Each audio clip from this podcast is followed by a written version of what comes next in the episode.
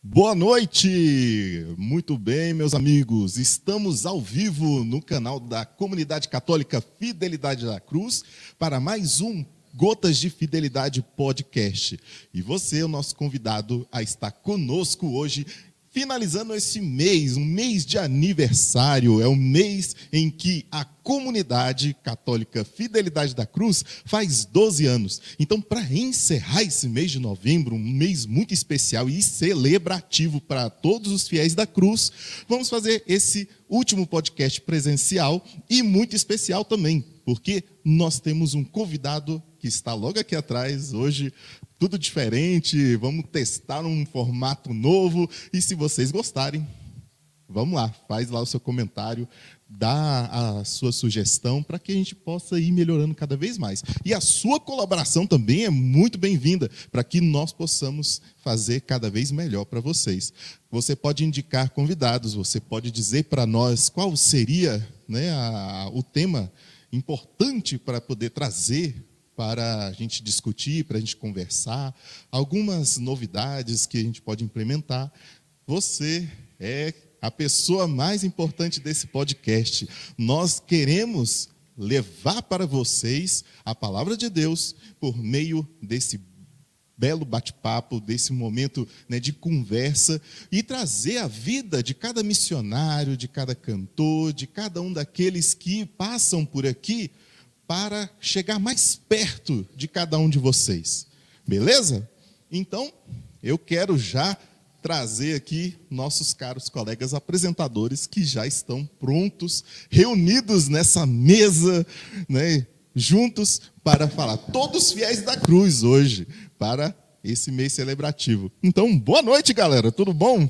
Já vou passar aqui para o nosso cara Henrique, ele continua a, as boas-vindas. Tchau, gente. Boa noite, boa noite, pessoal. Boa noite a todo mundo que está presente aqui, né? Estou aqui com meu irmão Fernando, Danilo e nosso consagrado, né, Marcelo. Dá um oi aí pro pessoal, gente. Fala aí, galera, beleza? Estamos aqui, vamos fazer acontecer. Hoje com muitas coisas bacanas, coisas interessantes. Não perca nenhum segundo. Porque quem perder, perderá. perderá. quem perder, perderá. O moleque é bom nos verbos. O moleque, é, o moleque entende de verbo. Boa noite, pessoal, tudo bem? Você que nos acompanha aí de casa, pelo nosso Instagram, pelo YouTube. Hoje, hoje o negócio aqui, vamos. Quem perder, perderás. É, rapaz, o homem é bom no verbo, né? O cara é diferenciado mesmo. Mas assim, né, agradecer a disponibilidade né, da, da sua agenda, meu irmão Marcelo, que é consagrado aqui da comunidade, né? Tem, tem todos os seus outros afazeres aí com, com a sua família, né? O, o, e fora também. E vamos deixar o homem falar, né? Se apresenta aí, meu irmão. Então, pessoal, antes da gente iniciar, eu queria pedir para a gente fazer uma oração bem, bem rapidinha. Eu queria pedir para que você fechasse seus olhos. É uma oração, né? eu vou rezar aqui e você vai acompanhando. Espírito Santo, amor do Pai e do Filho, inspirai-me o que devo pensar, o que devo dizer, como devo falar, o que devo escrever, como devo agir, o que devo fazer para procurar a vossa glória, o bem das almas e a minha própria santificação. Ó Espírito Santo, ajudai-me a ser bom e fiel à graça de Deus neste dia e inflamai no fogo do vosso amor o mundo que se materializa. Amém. Amém. Amém. Então, né, como disseram, me chamo Marcelo, tenho 37 anos, né, completei agora dia 18.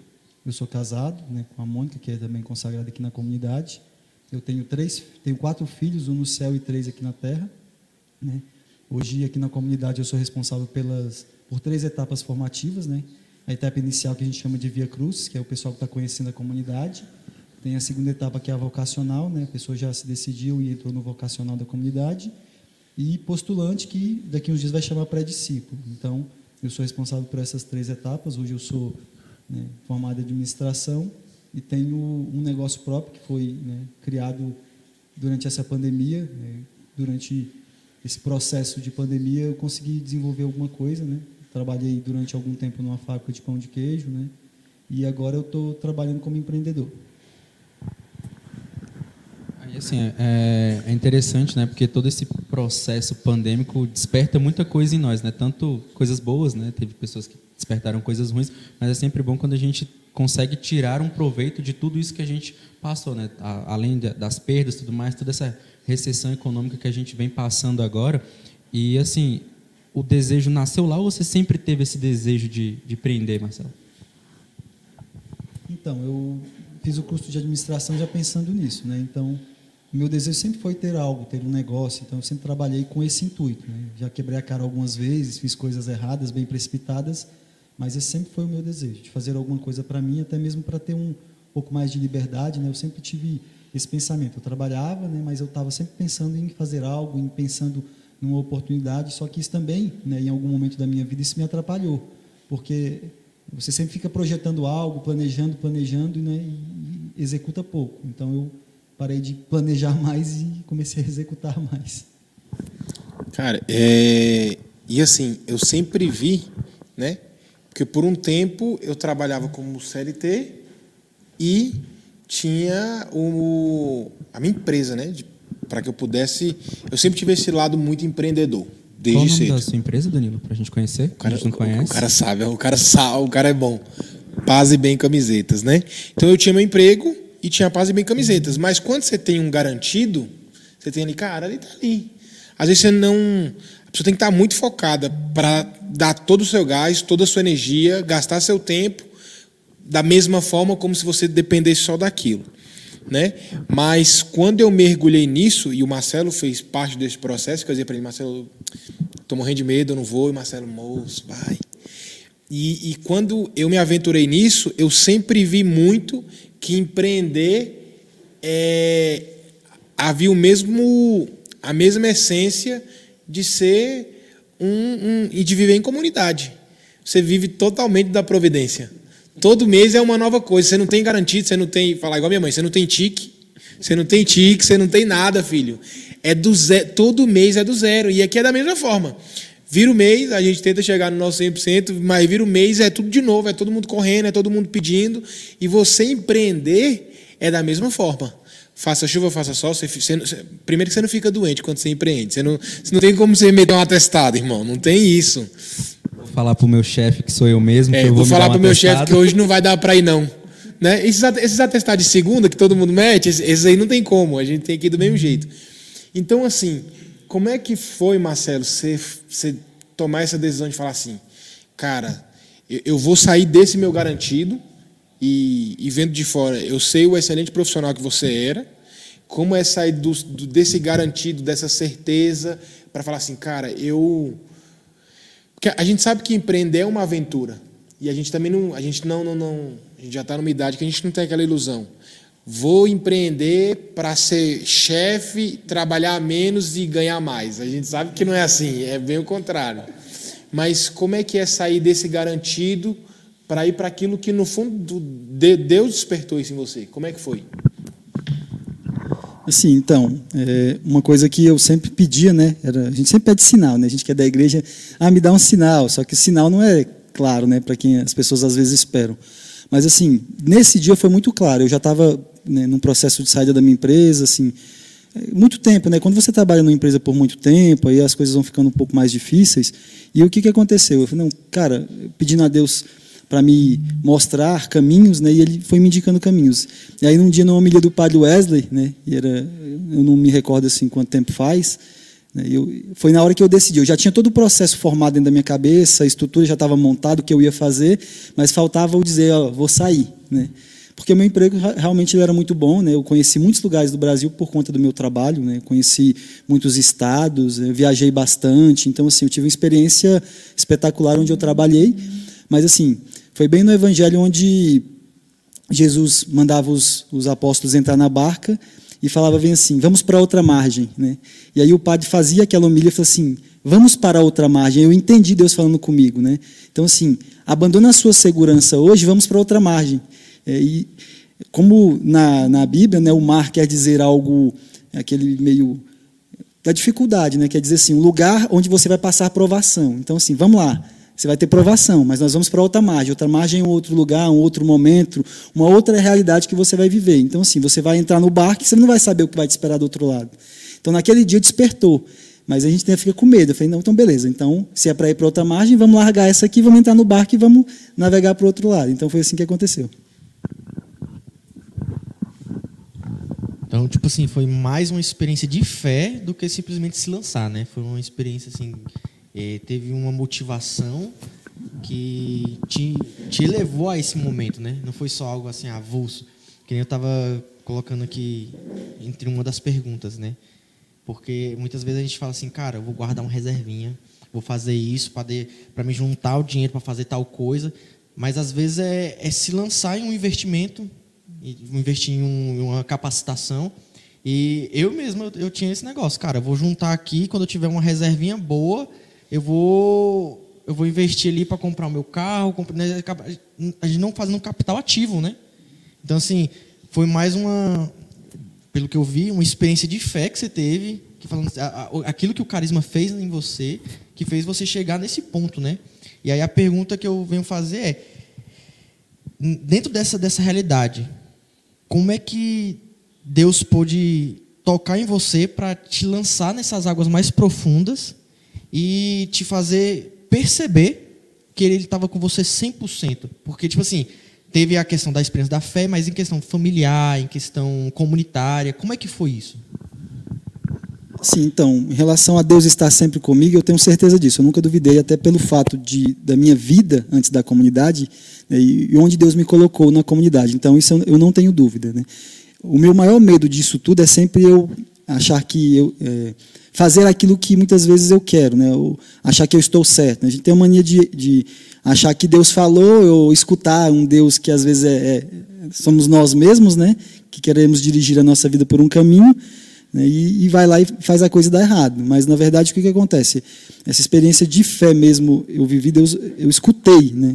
Dentro desse momento de oração, Deus falando. Então não tem como separar a fé né, porque a gente vive na comunidade, das coisas. Eu não sei se eu respondi sua pergunta, eu não sei se, se de fato, talvez eu tenha me esquecido de algum ponto específico, né, mas assim, é, eu não consigo, é, eu, não, eu não, não vi nenhum tipo de dificuldade em relação a, a Deus falar, a, a fala de Deus para mim. Né, eu vi dificuldade na hora de tomar a decisão, na hora de falar assim, eu quero ir, né, ainda assim com receio. Mesmo Deus falando, você ainda tem um, um pouco de receio. Né? Eu não sei se eu, se eu, respondi a sua pergunta, desculpa. Depois você, você coloca ela de novo para eu poder responder. É, peguei um pedaço da pergunta do Fernando e fico pensando assim. Porque quando a gente. Quando a gente pensa assim, pô, por que eu não tenho essa cabeça quando eu tinha 18 anos? É impossível, né? Impossível. impossível. Mas, é, pegando um gancho assim da pergunta do Fernando, porque é difícil você se empreender e se lançar quando você tem família. Quando você fala assim, cara, eu, eu, eu que sustento minha casa. Eu que mantenho lá. Se eu for e não der certo, vai dar B.O. Porque tem que, não, não tem que dar certo. Porque não tem tique, né? Quando tem tique é bom, mas quando tem tique, você pelo menos dá comida, você já tem.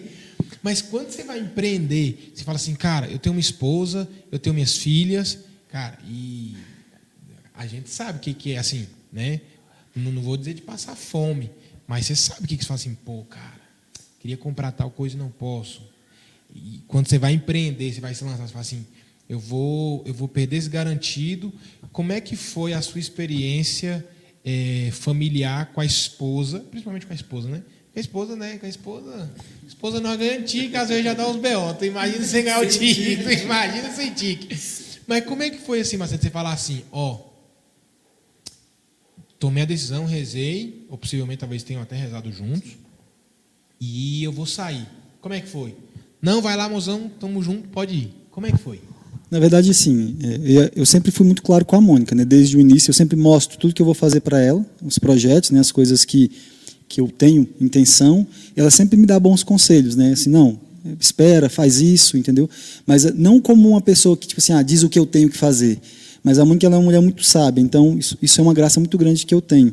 Né, dela poder falar assim, então, a decisão é sua e naquilo que você decidir, eu estou com você.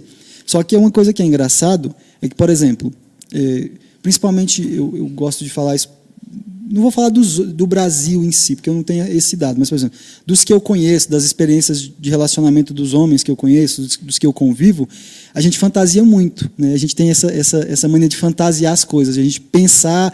É, quando eu falo fantasiar, não é no sentido, de, no sentido ruim, mas, por exemplo, ah, eu vou empreender. Aí a gente está pensando, colocando, fazendo todos os cenários possíveis, isso é quase que impossível de você acertar. Né? E aí o que, que acontece? É, se caso der errado, o que, que eu tenho que fazer? Arrumar um trabalho. Entende? Ah, deu errado, eu tomei prejuízo, eu planejei, não deu certo, beleza. Se eu sou empreendedor e eu tenho vontade e aquilo está dentro de mim, o que, que eu pensei? Falei, cara, eu tenho um dinheiro que, eu, né, que é da, da minha rescisão, eu vou investir nisso, e depois disso eu vou fazer o quê? Se não der certo, né, eu vou voltar a trabalhar, eu vou entrar no mercado, eu vou procurar um trabalho para me sustentar até eu conseguir me estruturar de novo. Né? E eu, eu vou até trazer para uma experiência que um, um, um, rapaz eh, que eu conheço fez. Né? Ele trabalhava numa empresa, foi demitido e ganhava muito bem. Ele tinha um padrão de vida muito bom. E ele teve que mudar o padrão, reduzir, saiu do apartamento que ele estava, voltou para um apartamento mais, mais simples. Só que isso para a gente é humilhante. Né? Voltar o, padrão para a gente seria, assim, para algumas pessoas é humilhante. Na verdade, não é. Né? É só um, um recomeço, um, um, digamos assim, um, um, novo. Deus está modelando novamente as coisas. Então, assim, a gente faz tempestade num copo d'água. Então, beleza, perdi o trabalho. E agora, na realidade, o que eu tenho que fazer? Sem fantasiar, não, eu tenho que trabalhar. Ah, beleza, eu não tenho dinheiro para pagar a estrutura que eu tenho. Então vamos reduzir o padrão?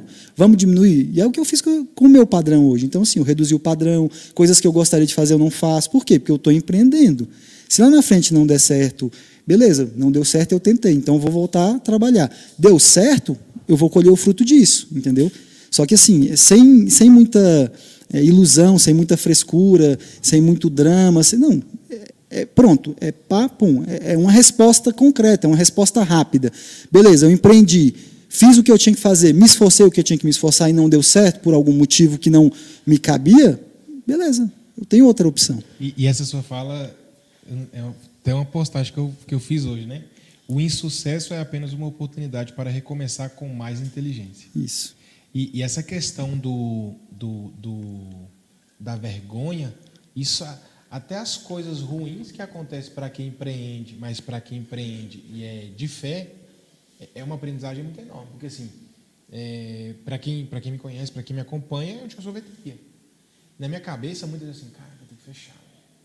Você fechar um negócio é, é, é quase que para a sociedade, para a sociedade é quase um atestado de fracasso. Deu errado, fechou, fechou ele não sabe fazer, fechou ele deu errado. Ixi, cara, e quando a gente tomou a decisão de fechar, falou, cara, não dá mais, não, não é o nosso segmento, não é o nosso ramo, vamos fechar e eu vou procurar emprego. E aí você vê assim, é, você, você, você fazer uma análise mesmo assim, da sua vida, assim é, eu preciso passar por esse processo, que, que até quebra né, uma prepotência, uma arrogância que você tem, uma soberba que você tem, e, e de você olhar para o outro e o outro ver você que, tipo assim, você também, você também erra. Você tem a, ali tinha a possibilidade de dar certo e de dar errado.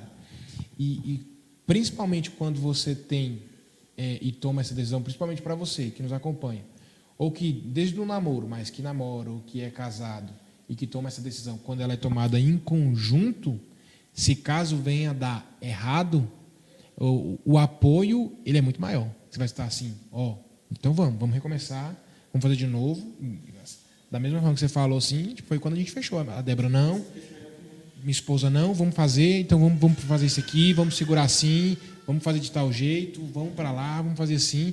Agora, quando não tem esse outro lado, quando você vai sem ter um consentimento, é, talvez a, a fala do outro vai ser como? Eu avisei. Ó, eu disse para não fazer isso. E agora? Cara, e aí a cabeça do, do, do, da outra pessoa, ela não vira, ela não, não vai pensar em outra coisa, ela vai falar assim, pô, é pior que ela avisou, pior que ela tinha dito. Entendeu?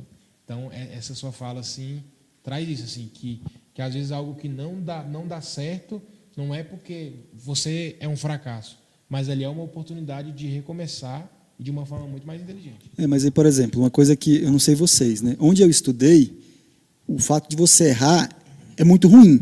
Eu não estou dizendo que errar é bom, não, não, venho dizer que errar é bom, mas, por exemplo, você não pode errar de jeito nenhum. E aí você cria um, uma ilusão de perfeição na sua cabeça, de que você não pode errar de jeito nenhum, e que se você errar, você é um fracassado, e daqui em diante você não serve para mais nada. E a gente tem isso na cabeça. Então a gente vive isso o tempo todo. Beleza, eu fiz um negócio, deu errado, pronto, eu sou um fracassado, eu não sirvo para mais nada, me enterra e pronto. E na verdade não é assim que funciona.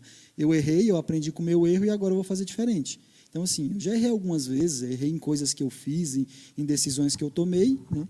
É engraçado que me fez lembrar de uma, de um, uma pessoa que eu atendo, né? eu também. É, acompanho, dou formação para as pessoas, algumas vezes de direção. E a menina ela está na, ela tá na Bahia, né? E a gente às vezes conversa por áudio. E aí, assim, ela teve um processo né, dentro do, do, de relacionamento, ela teve um trauma em relação ao relacionamento, e aí ela viu que tinha um rapaz lá na paróquia onde ela está, né, lá na Bahia, gostando dela, e ela ficava meio receosa de ir e conversar com ele, né? E ela me mandava áudio, tipo assim, e agora, o que, que eu faço? Eu, não, filha, vai lá e conversa com ele. Então, assim, é, dela se vencer, desse se vencer, por quê? Porque ela já teve um fracasso na vida, e o fato dela errar de novo, é, para ela inaceitável. Eu não posso errar. Eu não posso fazer isso. Assim, não, você tem duas opções. O quê? Chegar nele e escutar não e chegar nele e escutar sim. Então, assim, vamos enfrentar esse problema? Vamos enfrentar a dificuldade? Se chegar lá e disser não, beleza. Não deu certo. É mais uma oportunidade de crescimento. Chegou lá, deu certo, opa, beleza. Então agora a gente parte para um nível acima. Né? Então é sempre pensar nisso. Tudo que eu tenho vai dar certo ou vai dar errado. Né? Pronto. Então eu não tenho ficar inventando moda ou história. Não, beleza. Eu tenho que ter consciência e quando a gente cria um negócio e entra dentro de um negócio, a gente acha, a gente não tem, a, eh, esquece da possibilidade de erro, de poder não dar certo. A gente sempre faz um planejamento para que dê certo, claro. Você não vai pensar que vai dar errado, mas assim, você tem que contar com a possibilidade que dê errado. Tipo assim, eu não sei se você vai entender a pergunta porque ela vai ser um pouco complexa, né? Por, não pelo, por ela ser complexa, mas por causa da complexidade do tema.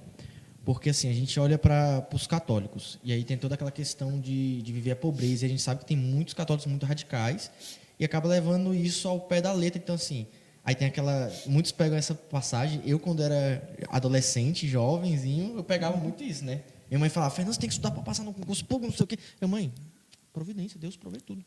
Deus não deixa faltar nada. Deus vai deixar passar fome, um passarinho, não deixa passar fome, um passarinho vai deixar passar fome eu? Como assim? Então, assim, tem muitas dessas radicalidades. E aí tem aquela famosa passagem que o rico, é mais fácil um camelo passar pelo um buraco da agulha do que um rico ser, passar, é, passar, entrar no reino dos céus. Foi quase. Quase. quase. Não, eu nem, eu, eu, nem, eu nem ia fazer nenhum comentário, né? Que eu tô um cara sério. O cara falando da palavra, eu fiquei só assim, ó. Eu, vai, vai, vai, vai, vai. Então, assim, até onde é, vai a pobreza, até onde vai a riqueza e até onde vai a providência? Acho que a, a pergunta fica mais ou menos nesse, nesse esquema, né?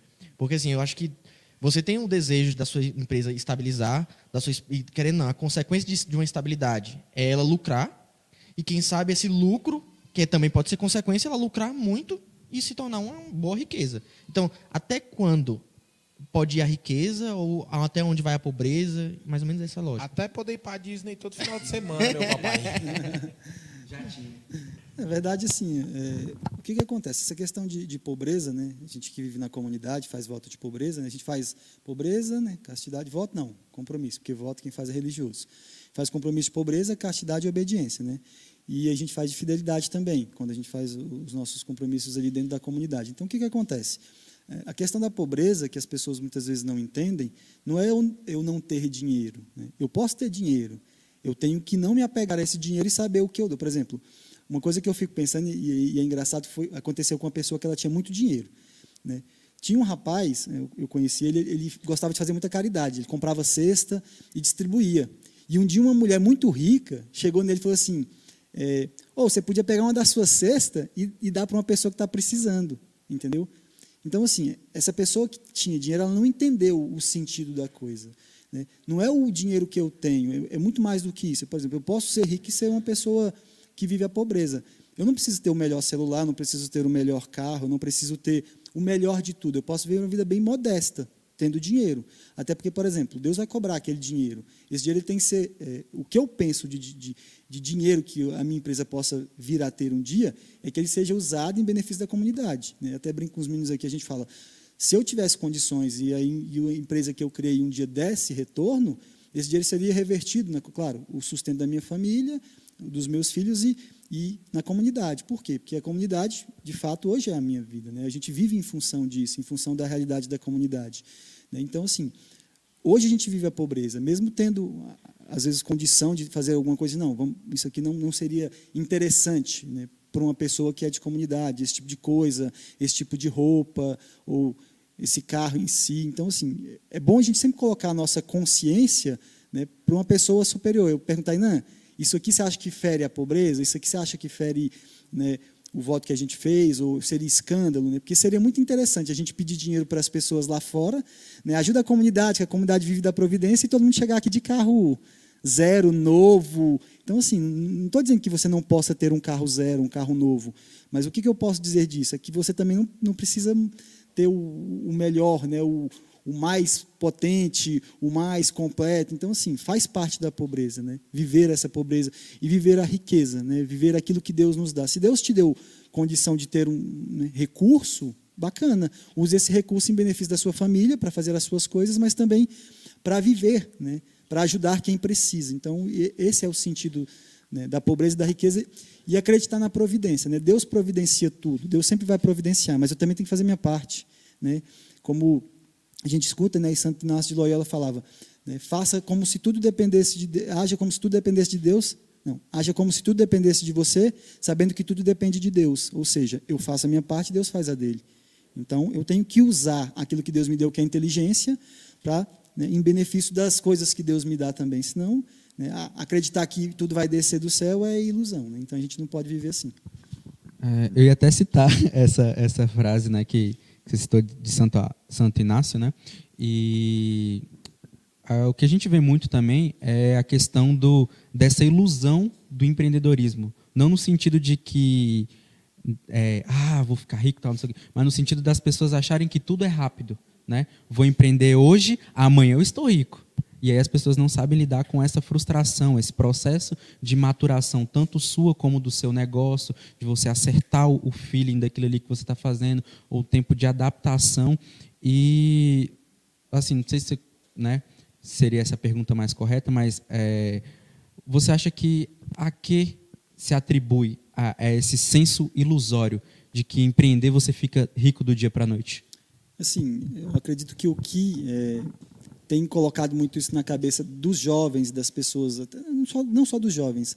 É uma coisa que está dentro, dentro do coração do homem, né? O, o, fato de viver uma vida cômoda e que as coisas são muito fáceis, né? Então, assim, a questão da internet, que você vai lá, é, entra no YouTube para ver um vídeo e não, não saia daqui que você vai ganhar 10 mil reais em uma semana. E, gente, a única forma que eu conheço de ganhar dinheiro é trabalhando muito. Eu não estou dizendo que o, o que esse cara vai aplicar não dê certo. Eu não estou aqui questionando quem aplica esse tipo de coisa. Não. Tem pessoas que vão conseguir fazer. Só que a grande maioria não vai conseguir fazer aquilo, entendeu? Então, assim, eu associo esse tipo de coisa, essa, essa, esse desejo que a pessoa tem de viver uma vida muito fácil. As pessoas gostam, né? A preguiça que está enraizada dentro do ser humano, é, ele quer uma vida muito fácil, ele quer uma vida muito cômoda, sem esforço, sem sacrifício. E, gente, cristão sem sacrifício não existe. Né? Eu não, não, sei vocês. Tudo que eu tenho até hoje na minha vida foi construído com muito sacrifício. Hum, não diga nada. Entendeu? Não diga nada, meu bem. Tudo que eu consegui na minha vida foi com muito sacrifício. Meu pai, eu venho de uma família muito humilde. Meu pai não pôde me dar tudo. Então, assim, eu já trabalhava com 12 anos de idade. Né? Trabalhava no Lava Jato. Até a Mônica me perguntou hoje, né? Se eles perguntaram qual foi o seu primeiro trabalho, assim, de carteira assinada, eu trabalhei na Drogaria Rosário sendo office boy entregando remédio no Sudoeste. Mas um trabalho que eu fazia era trabalhar em Lava Jato. Né? Ia com meu tio trabalhar, lavar carro, fazer essas coisas. Gente, quando eu falava pro, falo para os meninos de hoje em dia que eu ganhava 10 reais para trabalhar o dia todo, eles riam da minha cara, entendeu? Porque é verdade, entendeu? Então, assim, com isso eu consegui comprar as minhas coisas, consegui fazer aquilo que eu queria, né? saía, viajava. Então, assim, é, era o meu esforço, era o meu sacrifício. Existe um esforço, existe um sacrifício que as pessoas esqueceram, né? que a facilidade da, da rede social, do, do, do, da internet, né, do, do, trabalhar remoto, né, claro, isso ajuda, isso também abre um, novos horizontes, mas é, exige um esforço, uma disciplina e sacrifício, senão você não consegue nada. Então... E até assim, quando você fala sobre isso, né, eu que estou no digital, né, passei por esse processo de transição do CLT, igual, não foi igual você que foi por escolha, né, eu fui forçado, né, tipo, acabou meu contrato, tudo mais, e aí fiquei, né, desempregado.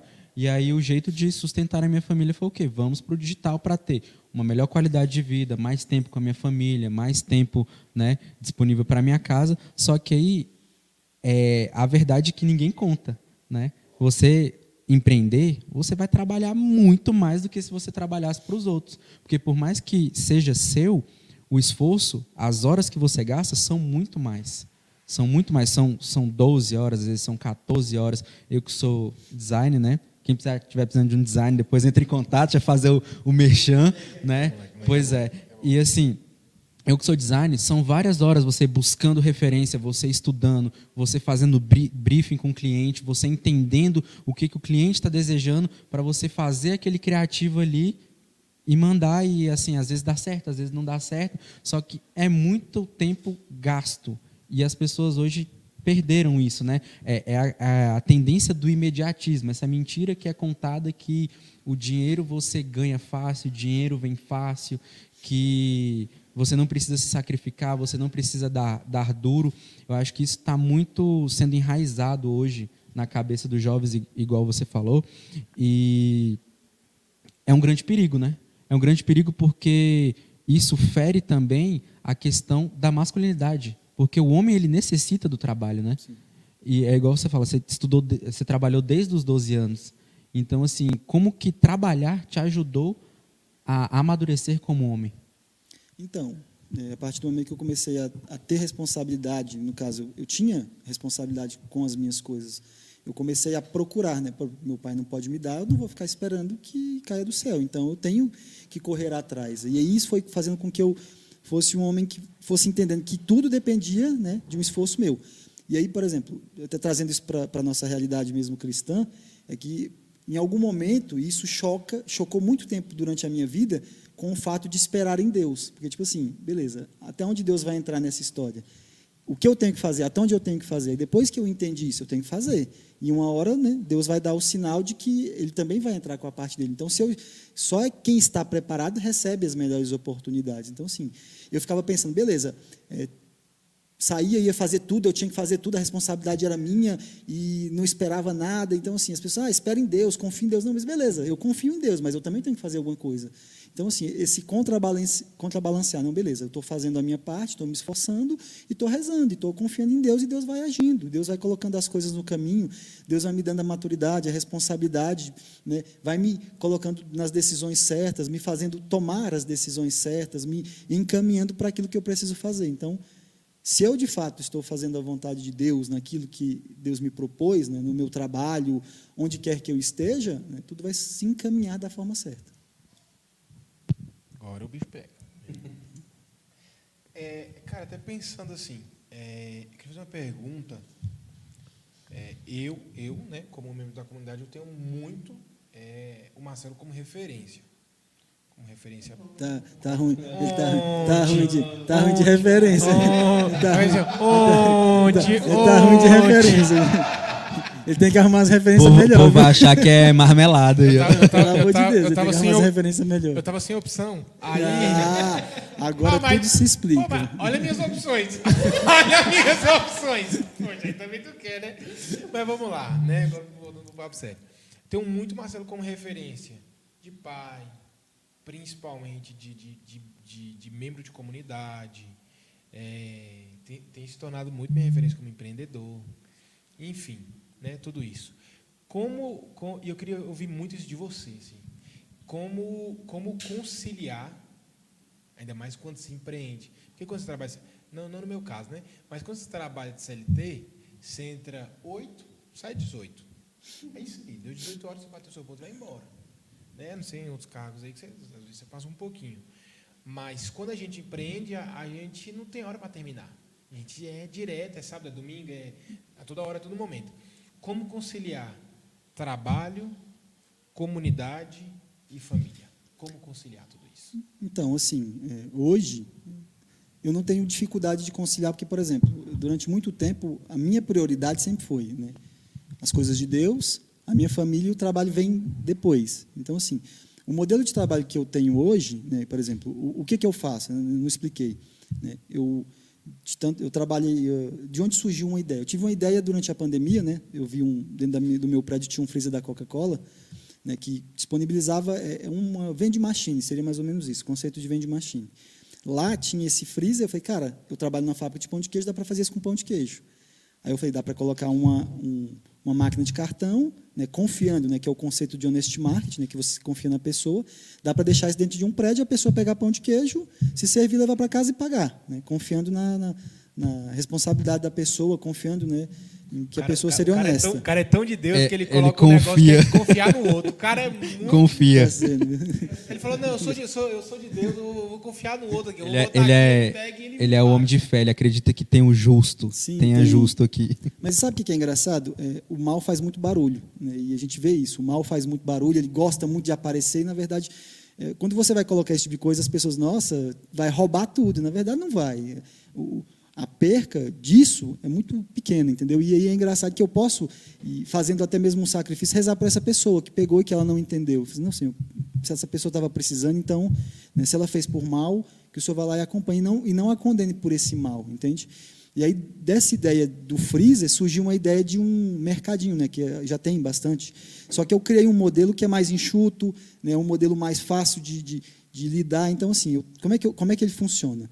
Né, eu deixo dentro de um condomínio um freezer de, de, de refrigerante, né, um freezer de picolé com outros produtos congelados, né, pão de queijo, e uma, uma gôndola com algumas coisas de item de uso necessário do condomínio em si. Eu faço, né, mando um, uma lista lá do, do um formulário, as pessoas preenchem dizendo que elas precisam e eu deixo lá. As pessoas vão lá, se servem, pega, é até mesmo uma facilidade para as pessoas que moram naquele condomínio, ela não precisa se deslocar né, para sair para pegar alguma coisa. Então, assim, refrigerante, chocolate, é, tem ali um arroz, um feijão, um óleo, um produto de limpeza, um detergente, um sabão em pó, né, um biscoito, um suco, um refrigerante, né, um pão de queijo, um, um pão de forma. Então, assim, facilita né, para essa pessoa viver essa, essa, essa experiência. Então, assim, eu vou lá, abasteço e fico monitorando pelo telefone, né? até ali, pelo, pelo celular, pelo, pelo computador, e vejo, né? tem que abastecer? Por exemplo, ontem eu tive que abastecer de manhã.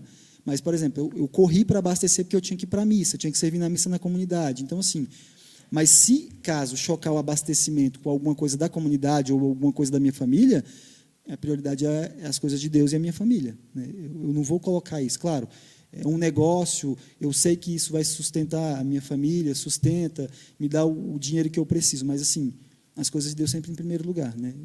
Procurar em primeiro lugar o reino de Deus e a sua justiça e todas as outras coisas serão dadas por acréscimo. Então, né, a minha vida em si, a vida da minha família gira em torno das coisas de Deus. Por exemplo, tudo no meu dia gira em torno da missa. Né? A gente já programa tudo para participar da missa. Então, sabendo que as coisas da comunidade são depois da missa, as atividades, então, beleza. A missa e a comunidade. Então, eu não marco nada, nada. Nos dias que tem atividade da comunidade. Quinta, sexta, dia de formação, dia de missa. Então, assim, eu não tenho nenhum tipo de atividade ou coisa do tipo parecida, e eu já recusei trabalhos né, que, de fato, me tirariam essa possibilidade de estar na comunidade, de fazer as coisas de Deus, de não participar da missa, e ganhando bem, bem melhor mesmo, ganhando muito mais. Já tive proposta para ir para fora de Brasília para ganhar muito bem, mas eu não ia deixar a comunidade, entende? Não. A minha vida está aqui, né? ou seja, eu já tenho 11 anos de comunidade. Eu, eu conheci a comunidade antes dela, de ela começar. Né? Então, assim, tudo gira em torno disso. Tudo gira em- a minha vida gira em torno disso aqui, né? da, da comunidade, das coisas de Deus. Então, eu não posso largar isso por qualquer coisa, entende? Chora não, Henrique. É, tem, tem, tem pergunta aí do, dos nossos dos nossos espectadores aí, produção? Ainda não, né? O pessoal quiser mandar uma pergunta aí, não temos super? Não temos super chat ainda, né? Mas em breve vamos vamos desbloquear esse trem aí, contamos com a ajuda de vocês, mas mandem as perguntas aí, não manda no WhatsApp, não, manda aí pelo pelo link do YouTube para a gente poder ler ao vivo aqui a sua pergunta, mesmo que você seja tímido e trazendo essa realidade que você falou, né, de, de conciliar tudo, é, como como que é para você hoje estar né, dentro da comunidade, empreendendo, tendo dois filhos e, e qual a, a logística que é feita para que você consiga estar aqui tendo duas, duas, três crianças, na verdade, né? Sim. É, cara, depende muito da sua rotina, né? O meu horário, eu acordo, né? Então, assim, eu já organizo a minha vida baseado em tudo isso. Eu acordo num horário, faço as minhas orações. Então, assim, tudo na minha vida é bem certinho, né? A minha esposa esse dia sentou comigo para a gente fazer a rotina, né? Ela gosta de fazer rotina, mas eu já tinha minha rotina. Então, assim, tudo que ela colocou lá foi só mesmo para dizer que estava no papel, mas a minha rotina ela é muito certinha, ela é muito organizada. Então, assim, eu sei o que eu tenho que fazer em cada momento e tudo vai caminhando de, de acordo com isso. Na hora que eu acordo, né, aquilo que eu faço de fato, por exemplo, beleza, acordo, vou rezar, né, acordo, tomo banho, vou rezar, depois eu a minha filha, acordo minha filha, dou banho nela para levar ela para a escola, depois da escola eu vou trabalhar, vou ver no, no, no, celular ou no computador que eu preciso abastecer no mercado, vou lá, abasteço o mercado, né, volto, vou fazer prospecção, né, inclusive se você estiver dentro do seu prédio, você morar em apartamento quiser, né, entrar em contato depois, a gente pode ir fazer uma visita para o seu síndico para poder instalar um mercadinho dentro do seu condomínio, né, como os meninos estão fazendo propaganda, eu também vou fazer a minha. Né, já tem alguns lugares eh, em Samambaia já tem, tem Taguatinga, tem alguns, alguns síndicos já querendo colocar também, né, porque gostaram da ideia. E eu acho que é bem interessante valorizar o profissional católico. Né? A gente tem essa mania feia de não valorizar? De ajudar quem é da nossa igreja né? e falar: não, vai lá, ele é católico, ele é uma pessoa cristã, então vamos dar um apoio para ele, igual o Danilo com as camisetas, igual o Henrique, né? com esse processo agora na internet de social media, né? de, de, de fazer arte. Então, assim, a gente precisa. É, como cristão, como católico, apoiar um ao outro. Né? Isso que, que sustenta, que, que faz com que a gente caminhe, né? ajudando um ao outro. Está nos seus planos contratações? Porque uma hora vai ter que contratar uns promotores aí para abastecer os negócios. Tá, tá nos seus planos. E, e, o, e o, cara entende. E o, ca, entende, o cara entende. Já que tá todo mundo fazendo propaganda. Gente, eu trabalho. Já, já, encontrei ele, já encontrei ele. Não, ele não é promotor. Ele é um cara, além de promotor, ele faz muito mais do que isso, entendeu? Então, ou seja, eu encontrei o Fernando, ele, ele faz, faz o seu produto ser visível, né? ou seja, é muito mais do que promover algo, ele promove muito mais do que isso, entendeu? Então, assim, tem, mas agora, nesse exato momento, ainda não é possível. Talvez mais para frente, sim.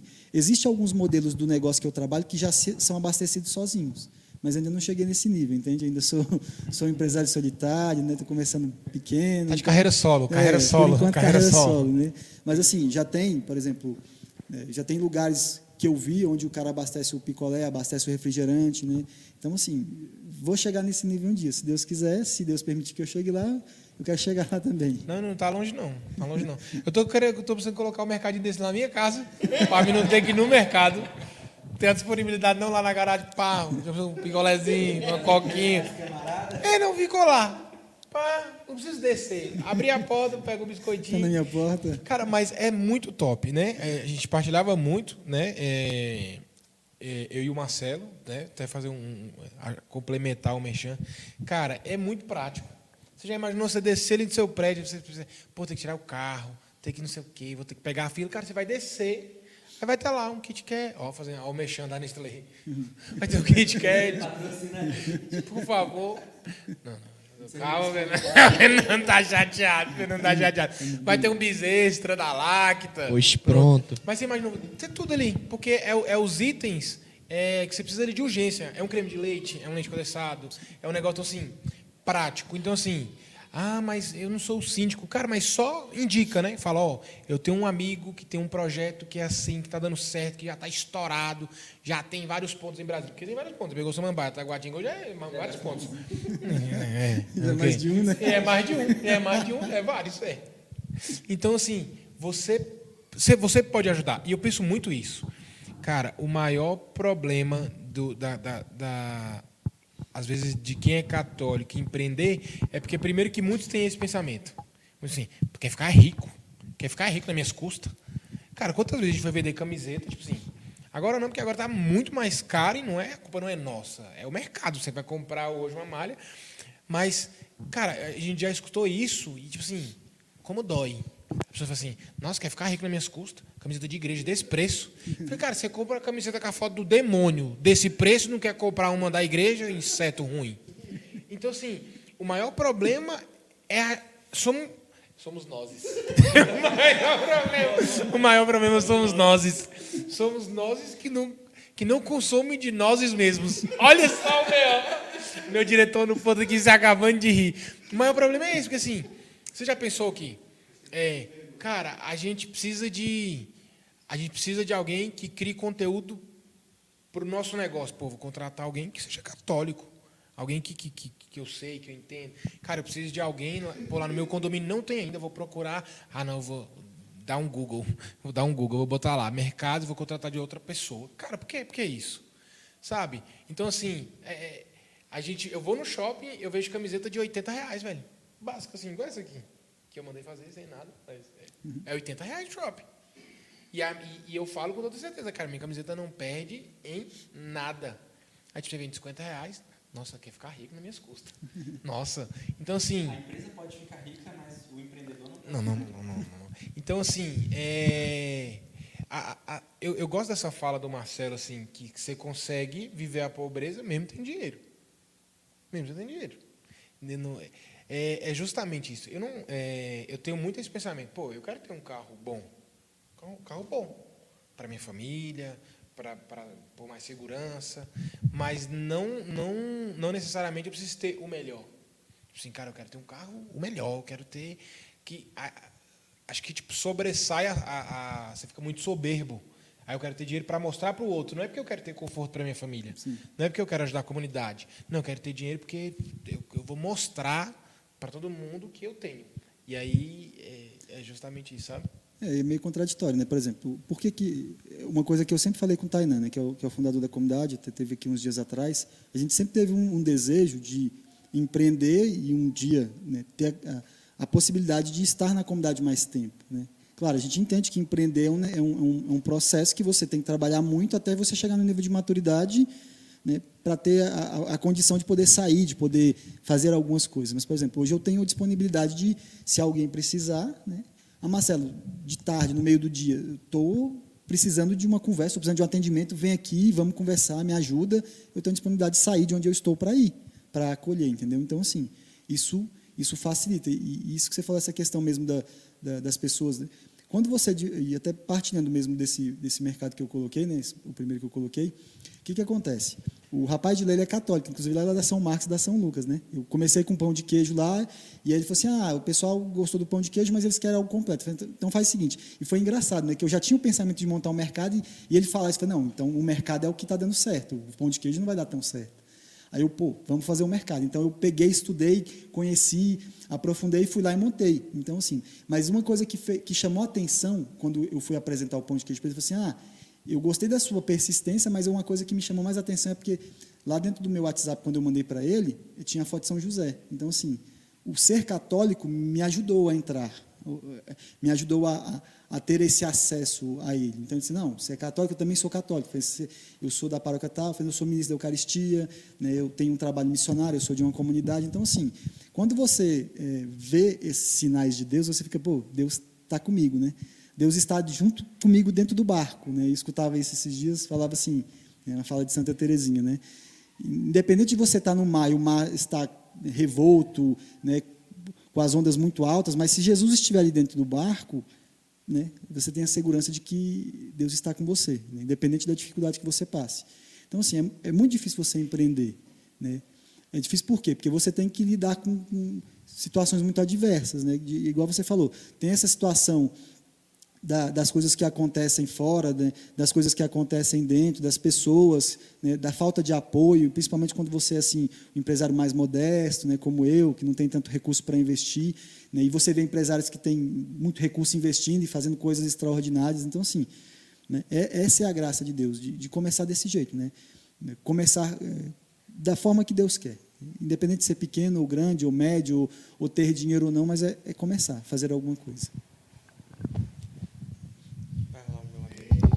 Calma aí, calma aí, calma aí, rapidão. Meu diretor tá no ponto aqui. Pode falar. Pode falar aí. Espera aí que eu vou entrar aqui no meio também. Aí, ó. Tem pergunta aqui pra, da, da galera dos comentários, né? E também tem elogios, né? Eu vou até colocar aqui. Onde?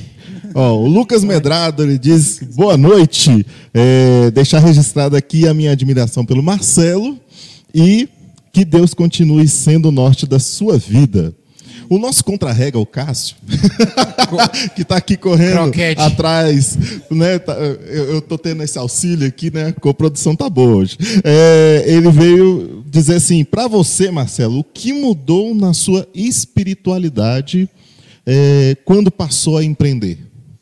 Assim, o que, que mudou na minha espiritualidade foi mais confiança em Deus. É igual o Danilo falou, né? Você é, abandona uma segurança, você de fato deixa algo que era muito concreto para viver da providência. Né? Então, assim, é, é ter fé mesmo, é confiar em Deus, que Deus vai prover. E assim, hoje, graças a Deus, com, com um pouco mais de, de senso, né? se não, não, não chegou a, a, determinado nível, por exemplo, ah, beleza, esse mês não chegou no nível que eu queria, não vendeu o que precisava vender, é um aprendizado, né? para que eu possa me movimentar, fazer a minha parte, rezar, mas também agir. Né? Então, mudou na, na, confiança, no abandono, na providência, abandono da providência, né? e, e confiar em Deus que Deus está conduzindo todas as coisas.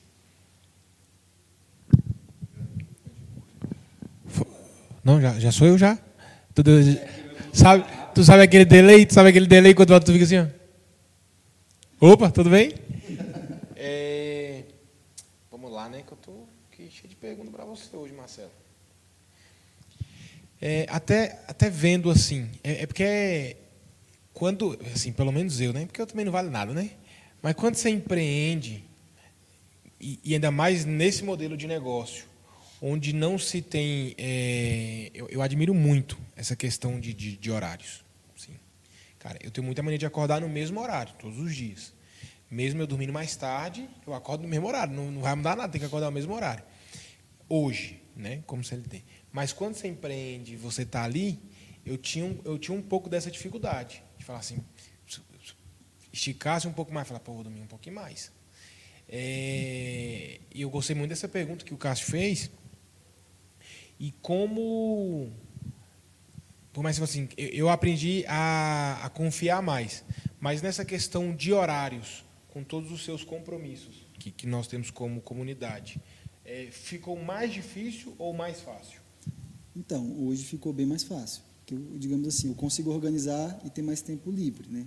Mesmo tendo que trabalhar mais, é, tendo que prospectar. Então, assim, eu organizo o meu dia né, de acordo com o meu trabalho. Mas, por exemplo, eu acordo, vou rezar, vou tomar banho, vou rezar, aí vou dar banho na minha filha e levar minha filha na escola. Então, naquele período que, até buscar minha filha na escola, eu estou prospectando ou então abastecendo o mercado, ou pensando em alguma outra alternativa, procurando alguma forma. Né? Beleza, vou buscar minha filha, vou almoçar. Então, à tarde eu tenho o horário né?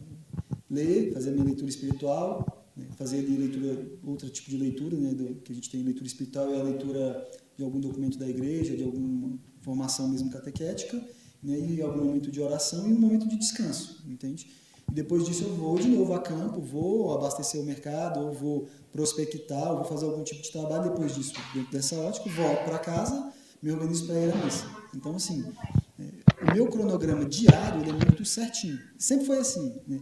Inclusive, quando eu trabalhava, uma coisa que, que às vezes a gente não entende, né?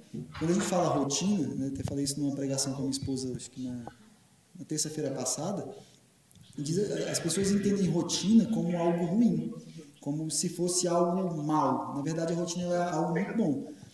A falta da rotina atrapalha muito. A falta da, da, né, da perseverança, da ordem, da organização do seu dia atrapalha muito daquilo que você vai fazer. Se eu acordar 10 minutos depois do meu horário, que eu acordo todos os dias, já desorganiza, já, já, já bagunça toda a minha estrutura, entendeu? Então, assim, tudo de acordo com aquilo que eu tenho mesmo de, de ordem do, do meu dia a dia, das minhas coisas, tudo já está bem encaixado, bem organizado. E aí a gente tem um tema, né, que é o trabalho dignifica o homem. Tem trabalho que não dignifica? Acredito que seria um trabalho que é. Vendedor de droga, filho. É. Vendedor de droga não edifica. Cada pergunta que o cara faz. Vendedor de droga não edifica, não, cara. Pelo amor de Deus. Na verdade, não seria um trabalho, né? Isso não, não, isso não seria um trabalho, né? Então, assim, mas, pegando então esse gancho, assim, é... como se santificar através do trabalho? Cara, como, como você se santifica, independente de ser trabalho ou qualquer coisa, é fazendo aquilo que você faz, independente da função, bem. Fazendo por amor, né? Que eu acho que é a maior dificuldade. Eu bato na tecla com os meninos da comunidade, na formação, que a maior dificuldade, eu acho que a maior dificuldade das pessoas é fazer as coisas bem feitas, né? Então, assim, é, qual que é o segredo da vida cristã? O maior segredo é conformidade com a vontade de Deus. O que, que Deus quer que você faça? Da melhor forma possível, com amor. É o mais difícil. Se fosse fácil, eu não fazia. Né? Por exemplo, quando você pega o seu trabalho, igual eu ia trabalhar, né? e, o seu chefe é chato, seu chefe não é legal, ou você tem que fazer alguma coisa que você não gosta. Por exemplo, eu, eu não suporto lavar banheiro, não gosto. Mas eu lavo o banheiro da minha casa, eu lavo o banheiro da comunidade, entendeu? Eu gosto de fazer? Não, faço e, e, peça a Deus para que eu faça o melhor possível, né? Faça por amor a Ele, porque se você fizer tudo por amor a Deus, Né? Qualquer coisa vai te santificar. Então, assim, as pessoas têm a mania de reclamar e, e reclama de qualquer coisa. Eu, eu tinha, ainda tenho algumas vezes, a mania de murmurar muito, né? Se acontecer alguma coisa, ah, é, porque para mim as coisas tinham que acontecer do jeito que eu queria, né? E aí a gente vai vendo que não é assim que funciona, né? Então, eu, graças a Deus, eu tenho parado de murmurar, né? E eu, eu, eu tenho essa mania porque na minha casa era assim, né? As pessoas da minha família tinham essa mania de reclamar de tudo. Então, eu aprendi, a gente aprende isso, né? É, faça aquilo que você vai fazer bem feito e faça principalmente por amor a Deus, né? Pensa, vou fazer por amor a Deus, né? vou fazer por amor a Deus. Então eu tenho colocado isso todos os dias na minha vida. vou fazer não porque eu quero ganhar dinheiro, não porque eu preciso do dinheiro, porque gente é igual o Fernando falou. Se Deus quiser, Deus pode fazer aparecer dinheiro aqui. Não é a realidade, né? Não vai fazer isso, porque Deus quer o seu esforço, o seu sacrifício. Mas se você fizer isso por amor a Ele, cara, além de você ganhar dinheiro, né, que é o, o esforço que você está fazendo, você vai ganhar graça né, de fazer por Deus, fazer por amor a Ele. Então, vai se santificar e ainda, como benefício da santificação que você vai ter, vai ter o retorno financeiro. Tem uma frase, e essa foi falando já, peguei uma frase que eu vi, que eu li hoje na, no Instagram, que diz assim, uma frase de São José Maria Escrivá. Santificar o trabalho, santificar-se no trabalho, santificar os outros com o trabalho. É, é, justamente isso aí. Mas, meu diretor, você, você, tem, quer falar alguma coisa aí, meu diretor? Que eu, ouvi você falando aqui no ponto. Tenho. Peraí que eu vou. Agora vai ficar chica. aí, pronto. Agora eu estou vendo aqui, aqui certinho e vou poder falar para vocês agora. Oh, o Tainan disse que o carro dele é um Clio. e ele falou era qual, gente? É, a Mix disse que quer um posto de gasolina. É, o povo está dizendo que ela quer ficar rica. A Tainá, Tainá ela perguntou o seguinte: Marcelo, você, é, como você conquista diariamente o vigor fundamental que une os seus afazeres e atividades e dão sentido à sua vida sem que isso te afete na sua vida cristã? Através da oração. Essa pergunta é difícil, essa rezo. Eu rezo de manhã. Acordo e faço a minha oração e faço a minha meditação da palavra, né? Lexo Divina. Se a gente fizesse isso todos os dias, os cristãos, os católicos, os cristãos, os católicos, fizessem isso todos os dias, quando você acordasse, a primeira coisa que você fizesse era se encontrar com Deus, né? acho que tudo seria resolvido na sua história. Por mais difícil que o seu dia fosse, você teria uma certeza, né? que, que é a presença de Deus no seu dia. Então, acredito que isso faria, faz toda a diferença, né? o fato de eu estar ali. Claro, eu não estou dizendo que eu sou a pessoa mais perfeita, porque minha esposa tem essa mania. Às vezes eu, eu rezo, acordo de manhã e às vezes eu, eu sou impaciente. Né? Então eu perco, às vezes, o senso por pouca coisa. Então, está vendo? Uma pessoa que reza não pode sair tão rapidamente do senso. Né? Mas é a oração que, que sustenta, que faz com que eu caminhe todos os dias para ter motivação. Né? E, e assim, cara, uma coisa que eu, eu tinha grande dificuldade, né? e até eu, falando mesmo que eu, eu tenho, tenho um ceticismo muito grande. Né? Se, eu, se uma pessoa falar alguma coisa para mim, tipo assim, ah, eu estou numa oração e a pessoa, ah, Deus falou isso para mim. Eu falei, beleza, mas Deus pode falar comigo também. Né? Então, Deus não precisa de intermediários. Né? Mas eu, eu acolho tudo aquilo que é dito para mim numa oração, em algum momento, mas eu também peço a Deus para que Ele revele aquilo no meu coração. Né? Quando eu descobri de fato, depois de muito tempo, que eu era filho de Deus, gente, eu sou filho de Deus. Né? E, e eu já tinha escutado isso muitas vezes, mas não num sentido pejorativo, mas, cara, eu sou filho de Deus. Então, assim, só pelo fato de eu ser filho de Deus e Deus me amar, só isso aí já seria suficiente para sustentar o meu dia em qualquer coisa. Eu não precisava de mais nada. Eu sou filho de Deus. Então, isso é o mais importante do que qualquer coisa. Eu sou filho de Deus, Deus me ama, Deus está pensando em mim agora, Deus pensou em mim quando me criou, e isso é importante. Então, assim, cara, é isso. Eu não preciso de mais nada. Então, se Deus me ama e eu sou de Deus, e eu vou só retribuir aquilo que Ele me dá através do encontro da oração. Então, é isso. E, está chovendo pergunta aqui. Ó, Juscelia, oi amor, beijo.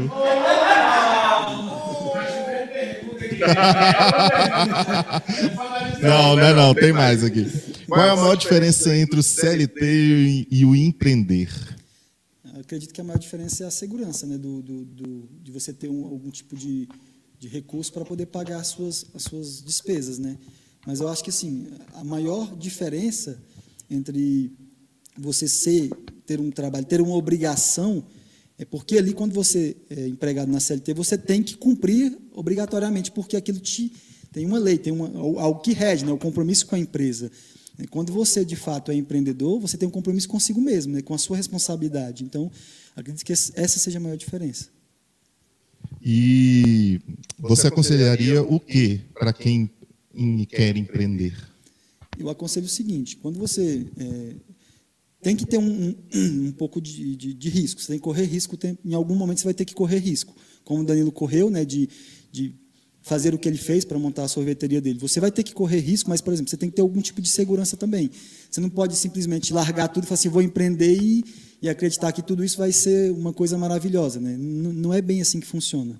Eu corri riscos, calculados também, mas eu também tive que arriscar em, em alguns momentos, né? dar um passo confiando né, na providência de Deus, que Deus ia agir. Então, né, tenha a sua segurança, né, organize as suas despesas né, que, que, que eu, é, a primeira coisa que eu faria, falaria para a pessoa, né?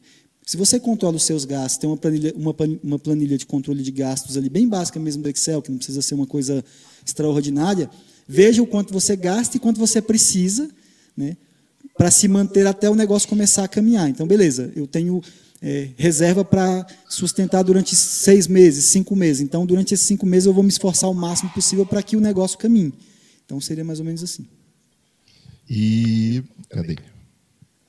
Você estudou para entrar nesse mercado de empreendimento? E tem alguma referência complementando a próxima pergunta? Então, assim, é, eu aprendi na prática. Né? O que, que aconteceu? Eu tive a experiência de ter um freezer num lugar que tinha um mercado, né? um modelo de mercado. Então, todos os dias eu ia lá, eu tirava foto, eu observava o mercado, eu via o preço, né? eu ia, quando eu ia fazer compra, eu, eu pesquisava o preço dos produtos. Então, assim, eu, eu né, tive essa, esse insight de, de, insight de olhar, né, de aprender olhando. Aí teve um curso né, da empresa que me fornece o software, aí eu falei, cara, eu vou fazer o curso. E uma coisa que me deixou muito feliz é que eu ia começar sem o curso, mas logo depois apareceu o curso, então eu resolvi esperar.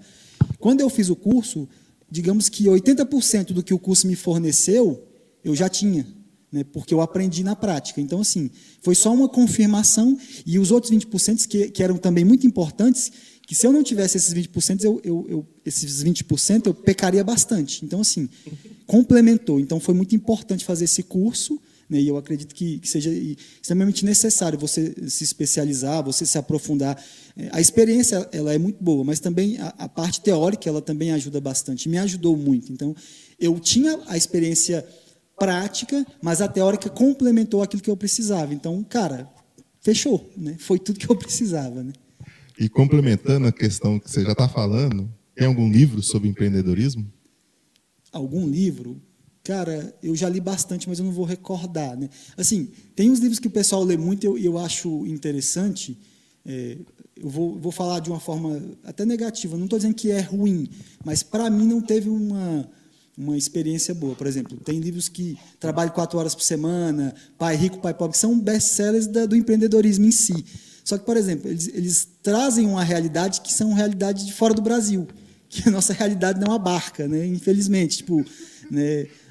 Pai rico, pai pobre é um empresário que mexeu com ramo imobiliário, né, trabalha quatro horas por semana, né, até mesmo você vê aquele pessoal da internet, esse pessoal famoso falando desses livros. Né, então, assim, cara, beleza, são livros interessantes para você ler que eles te ensinam alguma coisa, mas para a minha realidade, eles não me ajudaram bastante. Qual, é, qual foi a realidade de, que me ajudou mesmo? A prática de ver, vivenciar todos os dias, a experiência de buscar, de ver quem está empreendendo, de conversar com quem empreende. Então, assim, é, é, isso que vai fazer com que você é, cresça. Os livros vão te ajudar em si? Vão. Mas não tem como você dizer assim, tem um livro que te ajuda a empreender? Não, tem. É, você tem que escolher um ramo que você gosta de trabalhar. Mas, assim, tem que ser um ramo que você gosta, mas também que dê dinheiro, porque não adianta nada ter um ramo que você gosta e que ele não dá dinheiro. Então, assim, né, você vai sofrer, vai ter dificuldade, a não ser que você tenha um, pensamento muito disruptivo, né, que vai mudar o conceito, e eu acho isso bem interessante. Eu, eu trabalhei num projeto do Sebrae que ele atendia empresas, né, é, atendia 60 empresas durante dois anos, e o, o que mais me impactava é que a maioria dos empreendedores não tinha nenhum tipo de controle e não, tem, não tinha nenhum tipo de, de, de pensamento no crescimento, de fazer algo diferente. E eu achava aquilo absurdo, porque eu aprendi aquilo na faculdade, que você tem que estar tá é, sempre pensando em algo novo e sempre sendo uma pessoa dinâmica. E, na verdade, chegava na empresa, a pessoa simplesmente fazia tudo do mesmo jeito todos os dias. E, e, é, e era por isso que a empresa dela não deslanchava. Né? E quem tinha a, a audácia de fazer algo diferente né, crescia. E as pessoas falam, nossa, a pessoa cresceu, nossa, que legal, nossa, que ideia ma maravilhosa. Mas as pessoas não têm a é, a capacidade de falar assim, não, eu vou dar um passo novo, eu vou pensar de forma diferente, né? eu vou além. Então, assim, você precisa ir além, você precisa pensar de uma forma diferente. Senão você vai acabar acostumando-se com aquela, com aquela rotina e aquilo vai te levar para o resto da vida. Então, assim, é pensar sempre como eu posso fazer isso de forma diferente. Por exemplo, eu tenho um negócio, eu sei, já é um negócio muito diferente do comum, mas eu já tenho pensado em formas de como agregar coisas novas. Né? Por quê? Porque senão eu fico para trás. E assim, essas empresas grandes que têm recursos, elas já estão pensando, eu, beleza, o que, que eu posso agregar? Como eu posso agregar um novo serviço, um novo produto, uma nova forma de atender o meu cliente? Então, é sempre pensando em fazer algo diferente. Beleza, eu agora vou devolver para os meninos. Ainda tem perguntas, viu? Aí quando, quando for mais na frente, vocês me falam que eu volto para fazer mais perguntas, que já ia mudar o rumo da conversa. Então, é, vocês vão participando, vão colocando mais perguntas. Daqui a pouco eu volto para falar, para ir ditando as perguntas para vocês. Por enquanto, volta para os meninos aqui e eles continuam com o papo aí. Falou. Voltou. Boa noite. Pode voltar, Fernando. Pode. Fernando, Fernando aproveitou ali e foi, foi ali. Foi ali, sem comentários. Sem comentários. Algo vem assim. Agora eu sei quando o Fernando sai da câmera lá. No...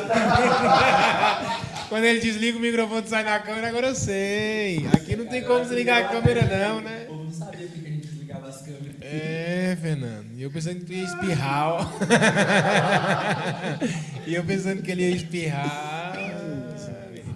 Vamos lá, Marcelo. É, e eu achei interessante essa sua fala, que às vezes as pessoas, e principalmente hoje, cara, eu acho que virou moda. Eu não sei se é porque a gente fala muito em empreender, ou a gente está muito no meio e aí parece que só aparece isso pra gente, mas ficou muito na moda empreender. Ficou. É, é bonitinho, é legal. E, e, não é legal. e não é legal. Só quem empreende sabe. E não é legal. Mas, assim, é, é, essa sua fala é muito assim que se a gente não fosse atualizando, é, o mercado de fato vai nos engolir. Porque a todo tempo muda, e principalmente agora. Muda muito rápido, tudo é muito rápido. Então, isso que é, hoje é uma novidade, daqui a pouco já não é tanto. Já vai vir uma outra coisa, Sim. muito assim. E, e aí eu, eu, eu vi um, um, um, post uma vez, e aí eu fiquei, cara, vou perguntar isso para o Marcelo. Eu quero ver, ouvir a resposta. Porque a gente vê, a gente vê Dentista, a gente vê pessoas, tipo, dentistas estudando, estudando, se formando, a gente vê engenheiro, a gente vê o povo todo que tem estudado, tem se formado, a gente vê empreendedores e que no. Não, né? Pegou pesado agora. Agora é mas isso também. Mas é. O pessoal tendo que ir para as redes sociais fazer dancinha de TikTok para poder chamar o povo, para poder chamar a atenção. Vai rolar dancinha de TikTok, sim ou não? o mercado no meu AP, será que teremos TikTok do Marcelo? Vai rolar não. Vai rolar dancinha no TikTok? Não, não, é, os é os challenge.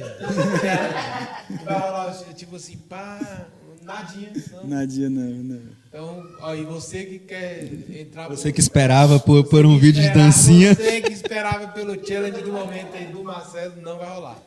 Não, mas assim, eu, eu pergunto porque é, ao mesmo tempo que é uma triste realidade, se você parar para pensar, pô, cara estuda lá. O, o, o, Quatro, dizer, cinco, seis anos. Seis anos, aí se forma, faz uma pós, faz tudo, e aí é um baita profissional, entende muito, domina tudo, aí tem um pouco dessa dificuldade das redes sociais, e aí vai vendo outros, outros é, colegas de trabalho todo lá na dancinha. É, os caras tá na dancinha. Aí fala, pô, e tá lá rachando de ganhar dinheiro. Aí fica, fica esse questionamento, cara, como é que. Como inovar sem. É, eu, eu vou usar esse termo. Como inovar e como acompanhar sem estar tá nessa modinha?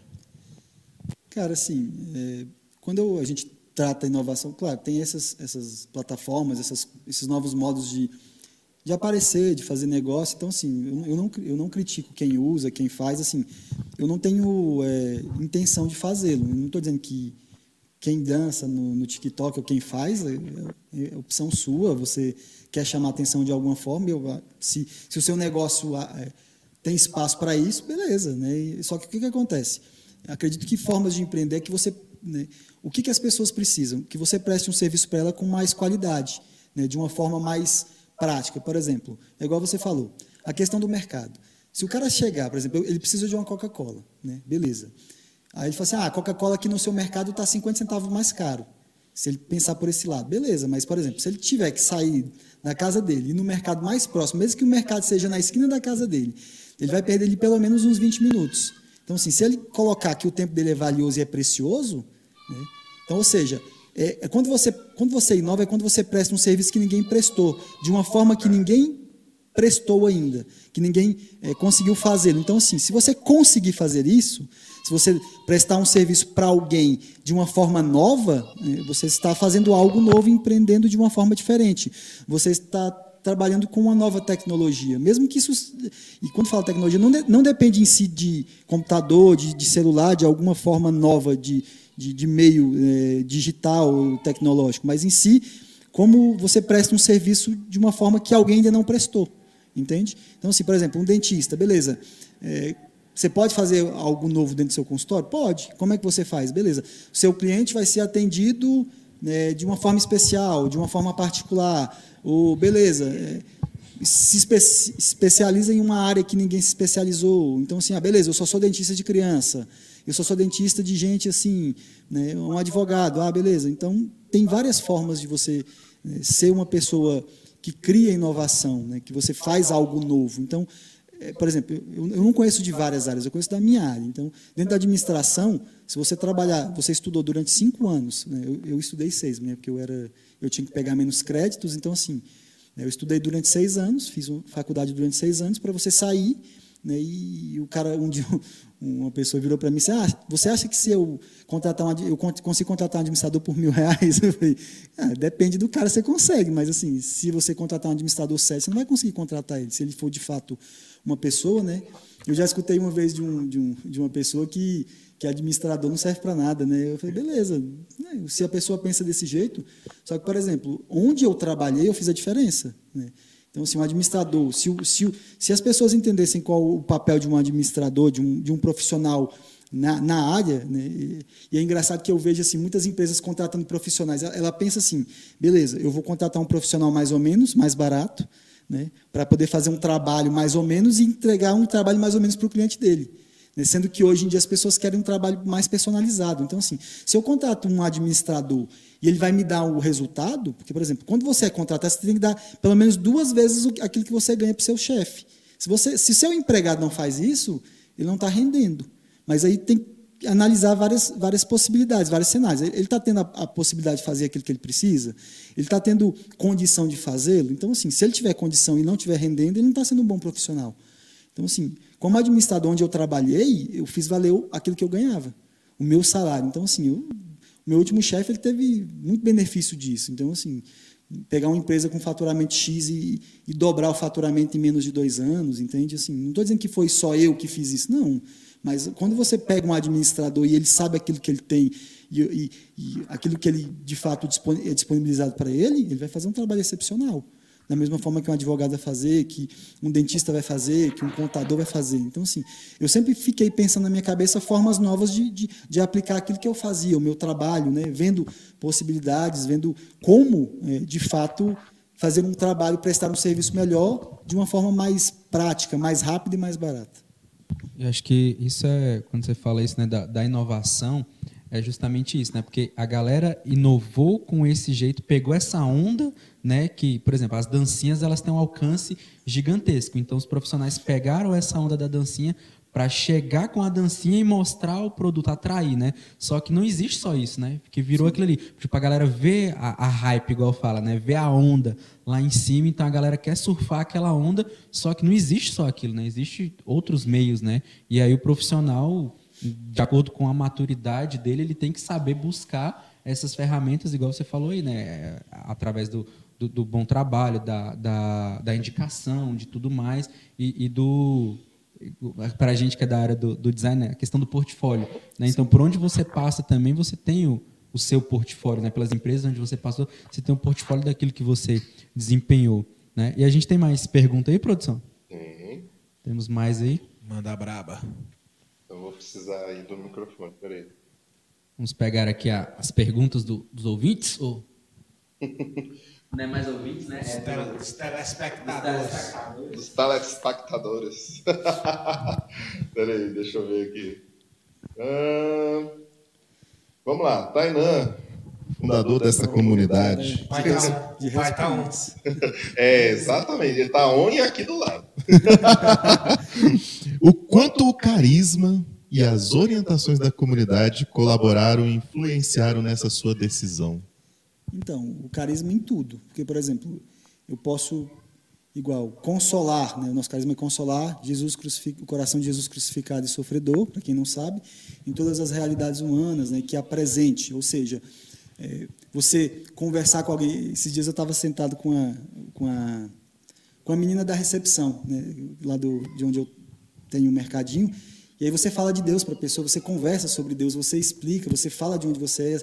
As pessoas são sedentas de Deus. Então, o carisma em si ele, ele tem que ser aplicado em todos os lugares que eu vou. Eu, eu sou né, a comunidade onde quer que eu esteja, no meu trabalho, nas coisas que eu faço. Então, assim, tudo na comunidade me ajudou. O acompanhamento, né, as direções espirituais, né, a fala, o, principalmente o incentivo e o apoio. Né? Quando você sabe que tem gente rezando por você, né, que é o apoio comunitário, você se sente revigorado. As pessoas não entendem a graça né, que é estar dentro da comunidade em si, por quê? Porque o seu carisma te protege, ele te guarda, ele te lança, né? ele faz com que você vá além. Então, assim, o meu carisma sempre fez isso comigo, né? meu fundador sempre me ajudou, me apoiou, e é sempre falando, vai, faz, vai dar certo, não, vai por esse caminho, não, a gente sempre conversou sobre isso, ele sempre me deu apoio, não, você é capaz. Então, assim, faz toda a diferença quando você tem alguém por você.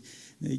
E, o nosso carisma também né, faz toda a diferença, porque Imagina, uma pessoa que vai ali simplesmente no seu mercado para comprar e de repente ela recebe uma palavra de Deus. Né? Um bom dia bem dado, ou ela vê o meu sinal. Né? Pô, ele é uma pessoa que é diferente, né? Né? um sinal que quase não chama atenção, né? que, que as pessoas notam. Então, assim, tudo em si, né? todo o meu carisma, onde eu levo a minha comunidade, a minha comunidade vai em, em todos os lugares que eu estou. Né? Quando eu sento para dar bom dia para a pessoa que está ali, que me recebe, né? o, a pessoa que fica na portaria, a pessoa da limpeza. Então, assim, e é engraçado que todos eles, onde eu, onde eu vou, todos os lugares que eu vou, eu gosto de, de tratar essas pessoas muito bem, falar de Deus para elas quando elas me dão oportunidade, né? E quando eu vejo que elas estão.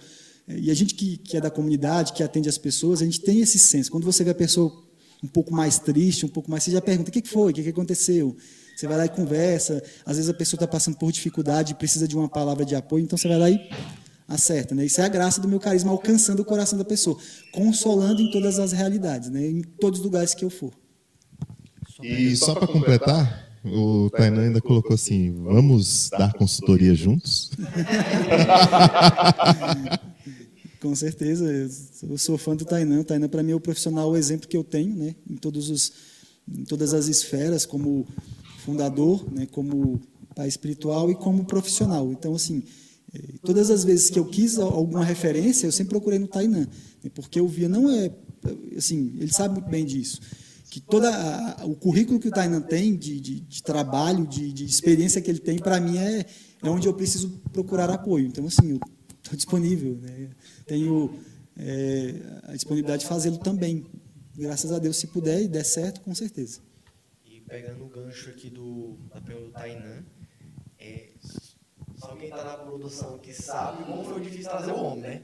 foi difícil, então assim. Ó a produção. É, é porque eu não, eu, eu, não gosto de aparecer, não. Eu tenho dificuldade com aparecer. Então, assim, Apareceu o Brasil todo. Ah. Então, assim, trazer o Marcelo aqui foi difícil. Então, assim, um, uma das justificativas que acho que conseguiu convencer ele de trazer foi que esse é o mês da comunidade, né? Sim. Esse é o mês da comunidade, é o mês que a comunidade está celebrando mais um ano de, de providência, mais um ano ajudando as pessoas, mais um ano de consolar o Cristo em todas as realidades eclesiásticas. Então, assim, É, eclesiais, obrigado. Humanas, eclesiais, todas que tiver. Onde, onde precisar de alguém para consolar, para ser consolado, a gente tem que estar ali. Então, Então, é, pegando esse, esse gancho da pergunta do, do Tainan, é que assim, a gente liga muito o trabalho com o financeiro, né? Mas é, o servir também é uma forma de trabalho e a comunidade ela tem um trabalho muito grande. A, gente trabalha para uma obra muito grande, com né? certeza. Então assim, quando eu tinha perguntado lá se tinha trabalho com Dig- dignifica, me deram aqui na, na lata. batendo em você, né? Mas assim, qual foi o trabalho que mais te dig- dignificou aqui na comunidade? Qual foi o trabalho assim, que você fez? Qual foi o serviço que você prestou para a comunidade que mais te dignificou, mais te fez ser filho de Deus?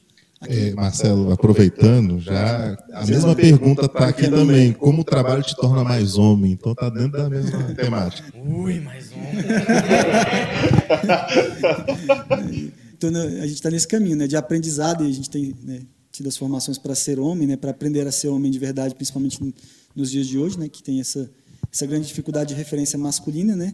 Mas, assim, o que, que eu- gosto assim, de, de fazer aqui na comunidade? Né?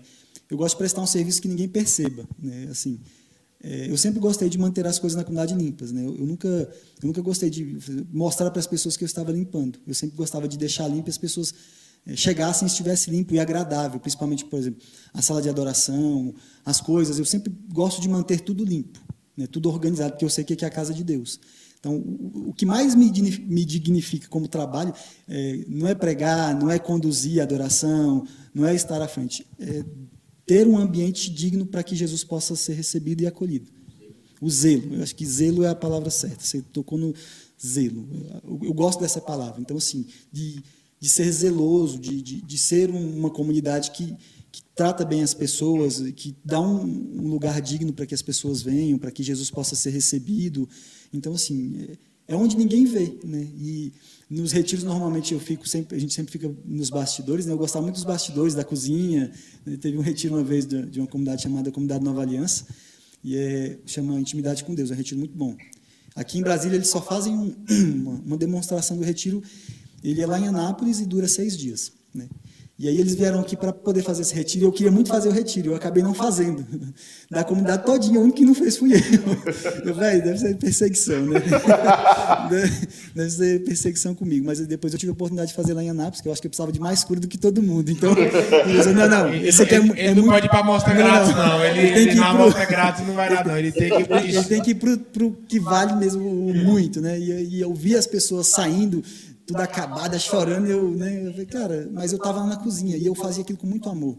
Eu servia, eu queria fazer o melhor, né? Então, assim, é, sempre fazer o melhor por Jesus, né? Fazer aquilo que é necessário. Eu falo de limpar em si, mas, por exemplo, aqui na comunidade a gente nunca teve esse negócio, né? principalmente entre eu, a Mônica, o Tainan, as pessoas mais velhas, a gente faz o que tiver que fazer.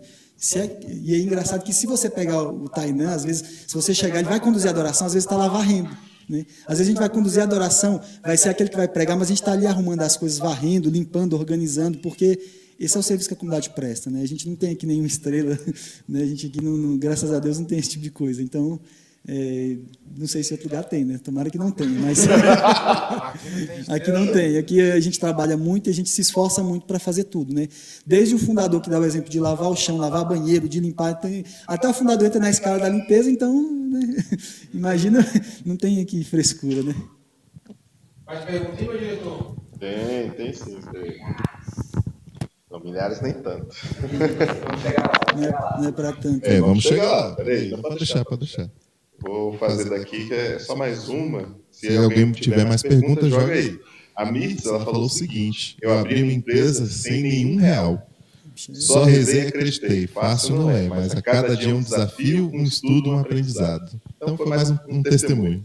Não, bacana. Por exemplo, nesse caso da MIT, não sei qual que é o negócio dela, existem... É cadernos, é papelaria, papelaria, É, verbo isso, divino. É, Vamos divulgar, né? Mas assim, tem alguns negócios que você consegue, de fato, né, não ter tanto recurso para poder começar, né? E de fato depende mais mesmo da, por exemplo, como ela é, o, o negócio dela depende do, do, do intelecto dela, é uma coisa que ela faz, é, um, é uma qualidade que ela tem, então acho que seria é um pouco mais fácil você começar. Mas, por exemplo, ela não demanda uma estrutura física, né, uma estrutura financeira tão grande para que ela possa começar um negócio. E, é legal. Se você tem, e eu sempre procurei isso, né? um negócio que você pudesse montar, que fosse o menor possível, a menor quantidade, é, custo possível, o menor custo possível e com a maior é, retorno possível. Então, assim, é muito difícil, mas né, se alguém tiver. Drogas não pode, viu? Drogas não.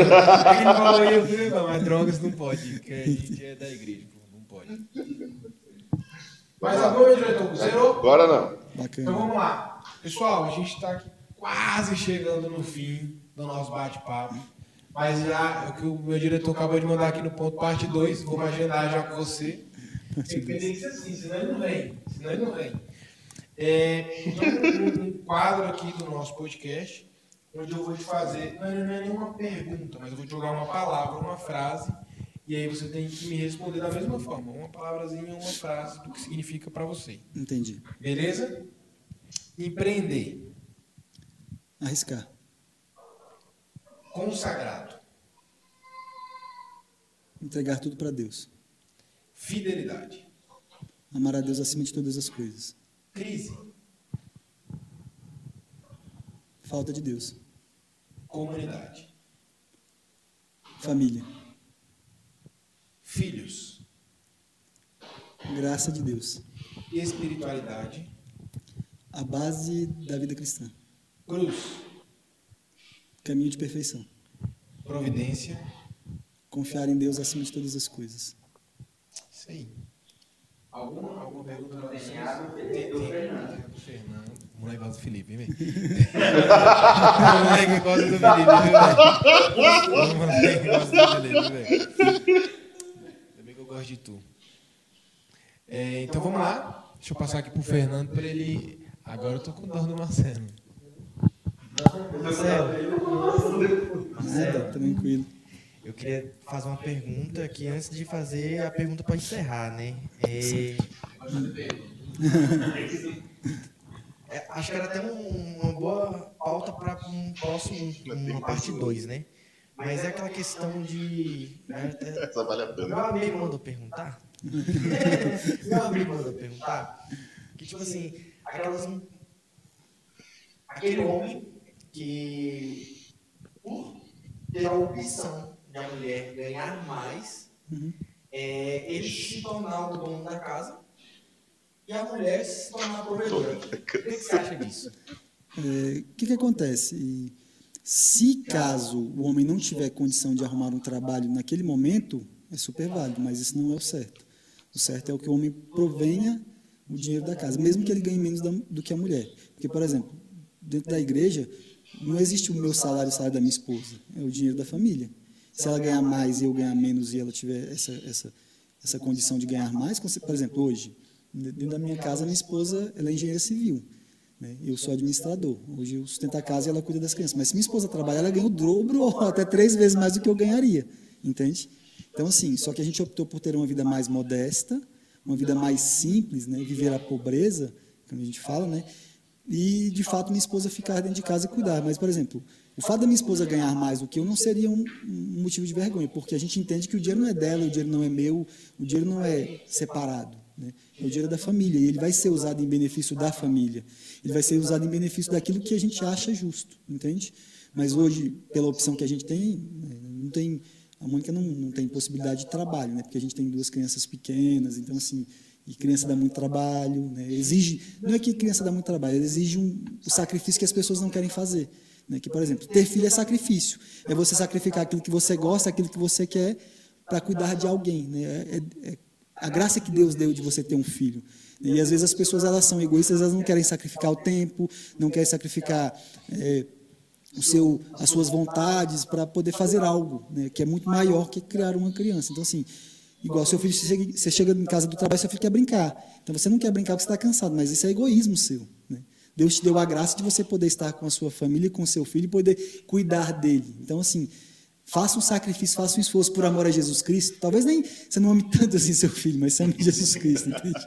No, nossa, mas você faz porque você ama Jesus Cristo e você quer que aquela criança tenha essa experiência de Deus, essa experiência, tipo, meu pai é bom, mesmo meu pai cansado, eu vejo no olho dele que ele está cansado, né? E eu, e eu via isso, eu não sei como é que foram a relação que vocês tiveram com o pai de vocês, mas, por exemplo, eh, eu fui ter uma conversa madura com meu pai, já tinha mais de 18 anos, é um relacionamento maduro. Então, assim, né, faltou. E isso foi um problema para mim. Se a, a gente que está aqui na comunidade, como a gente tem bastante criança aqui, se a gente puder fazer isso, né? Então, tem umas duas crechezinhas.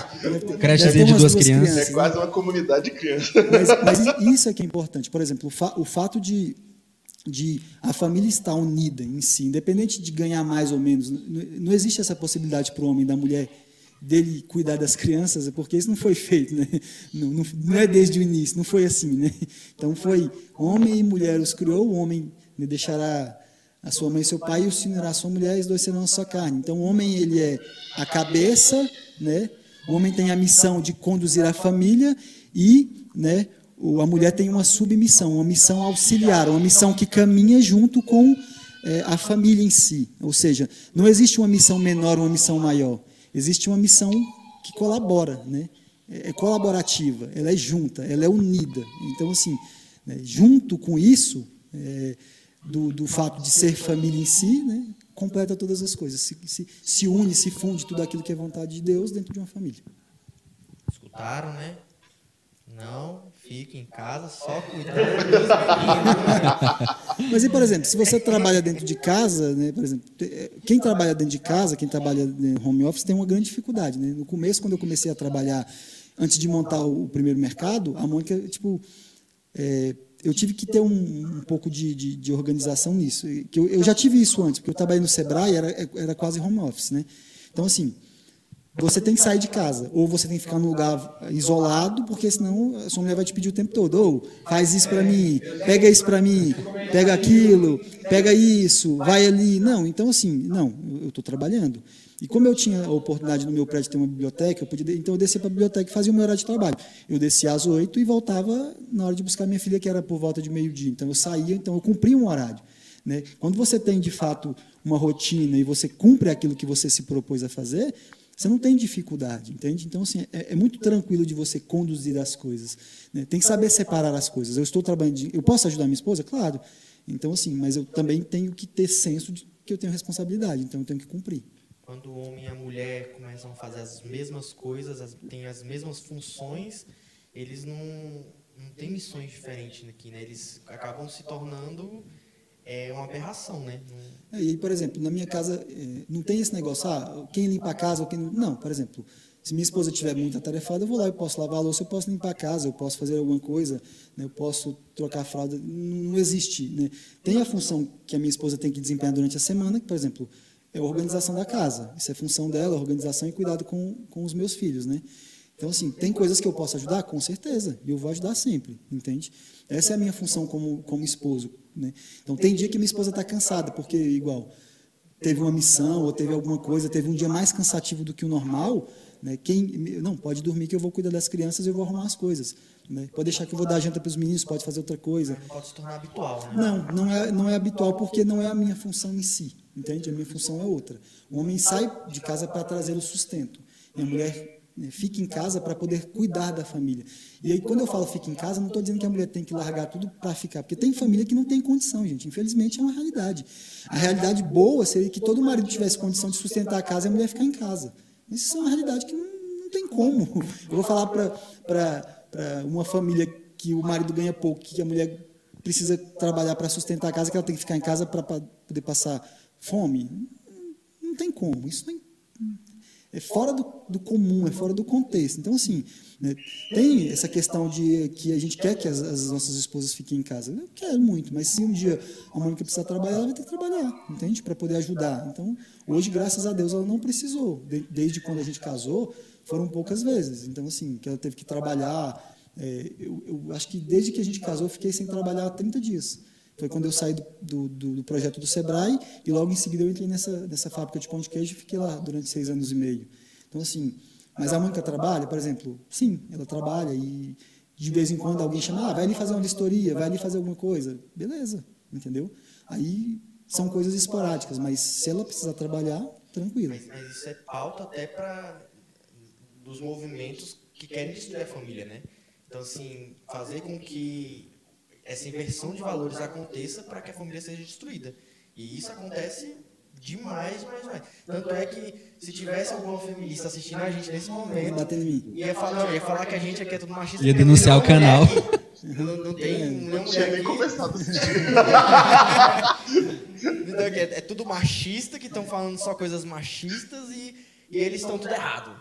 É, em verdade, por exemplo, uma vez eu vi uma, uma postagem, né, até foi de um padre, ele, ele falava assim, que a, o maior problema que esse pessoal, né, que a gente vê, essas ideologias colocaram, né, não é, ah, essa- é, não é essas coisas que a gente vê, essas coisas aberrantes, mas, por exemplo, é botar a mulher contra o homem, é botar o preto contra o branco, né? é botar o, pra- o pa- o patrão contra o empregado como se eles fossem rivais, como se eles fossem pessoas que estivessem disputando. Na verdade, eu não disputo com a minha esposa, né? você não está disputando com outra mulher. Né? Então, assim, a gente não está numa disputa, numa luta, numa briga, não. A gente está tendo o mesmo objetivo. Né? O objetivo é o quê? Levar nossa família para o céu, né? através das, das coisas que, que Deus nos coloca. Então, seria mais ou menos assim. Essa questão da, da rivalidade que você falou é, é- ela é muito imposta mesmo assim. Eu lembro que e eu vivi muito é, tipo embasado nessa frase que era o seguinte assim: enquanto você estiver construindo os sonhos do seu chefe, você não vai construir os seus. Cara, é, frase assim, clichê de empreendedor. Cara, e eu falava, é isso É mesmo. post do Instagram. E eu falava, É post do Instagram. é, eu falava assim, é isso mesmo. Quer saber? Não tô nem pro meu chefe, eu vou sair, vou construir. Tchau pra você, eu não quero mais. Eu não vou construir seu sonho, não, rapaz.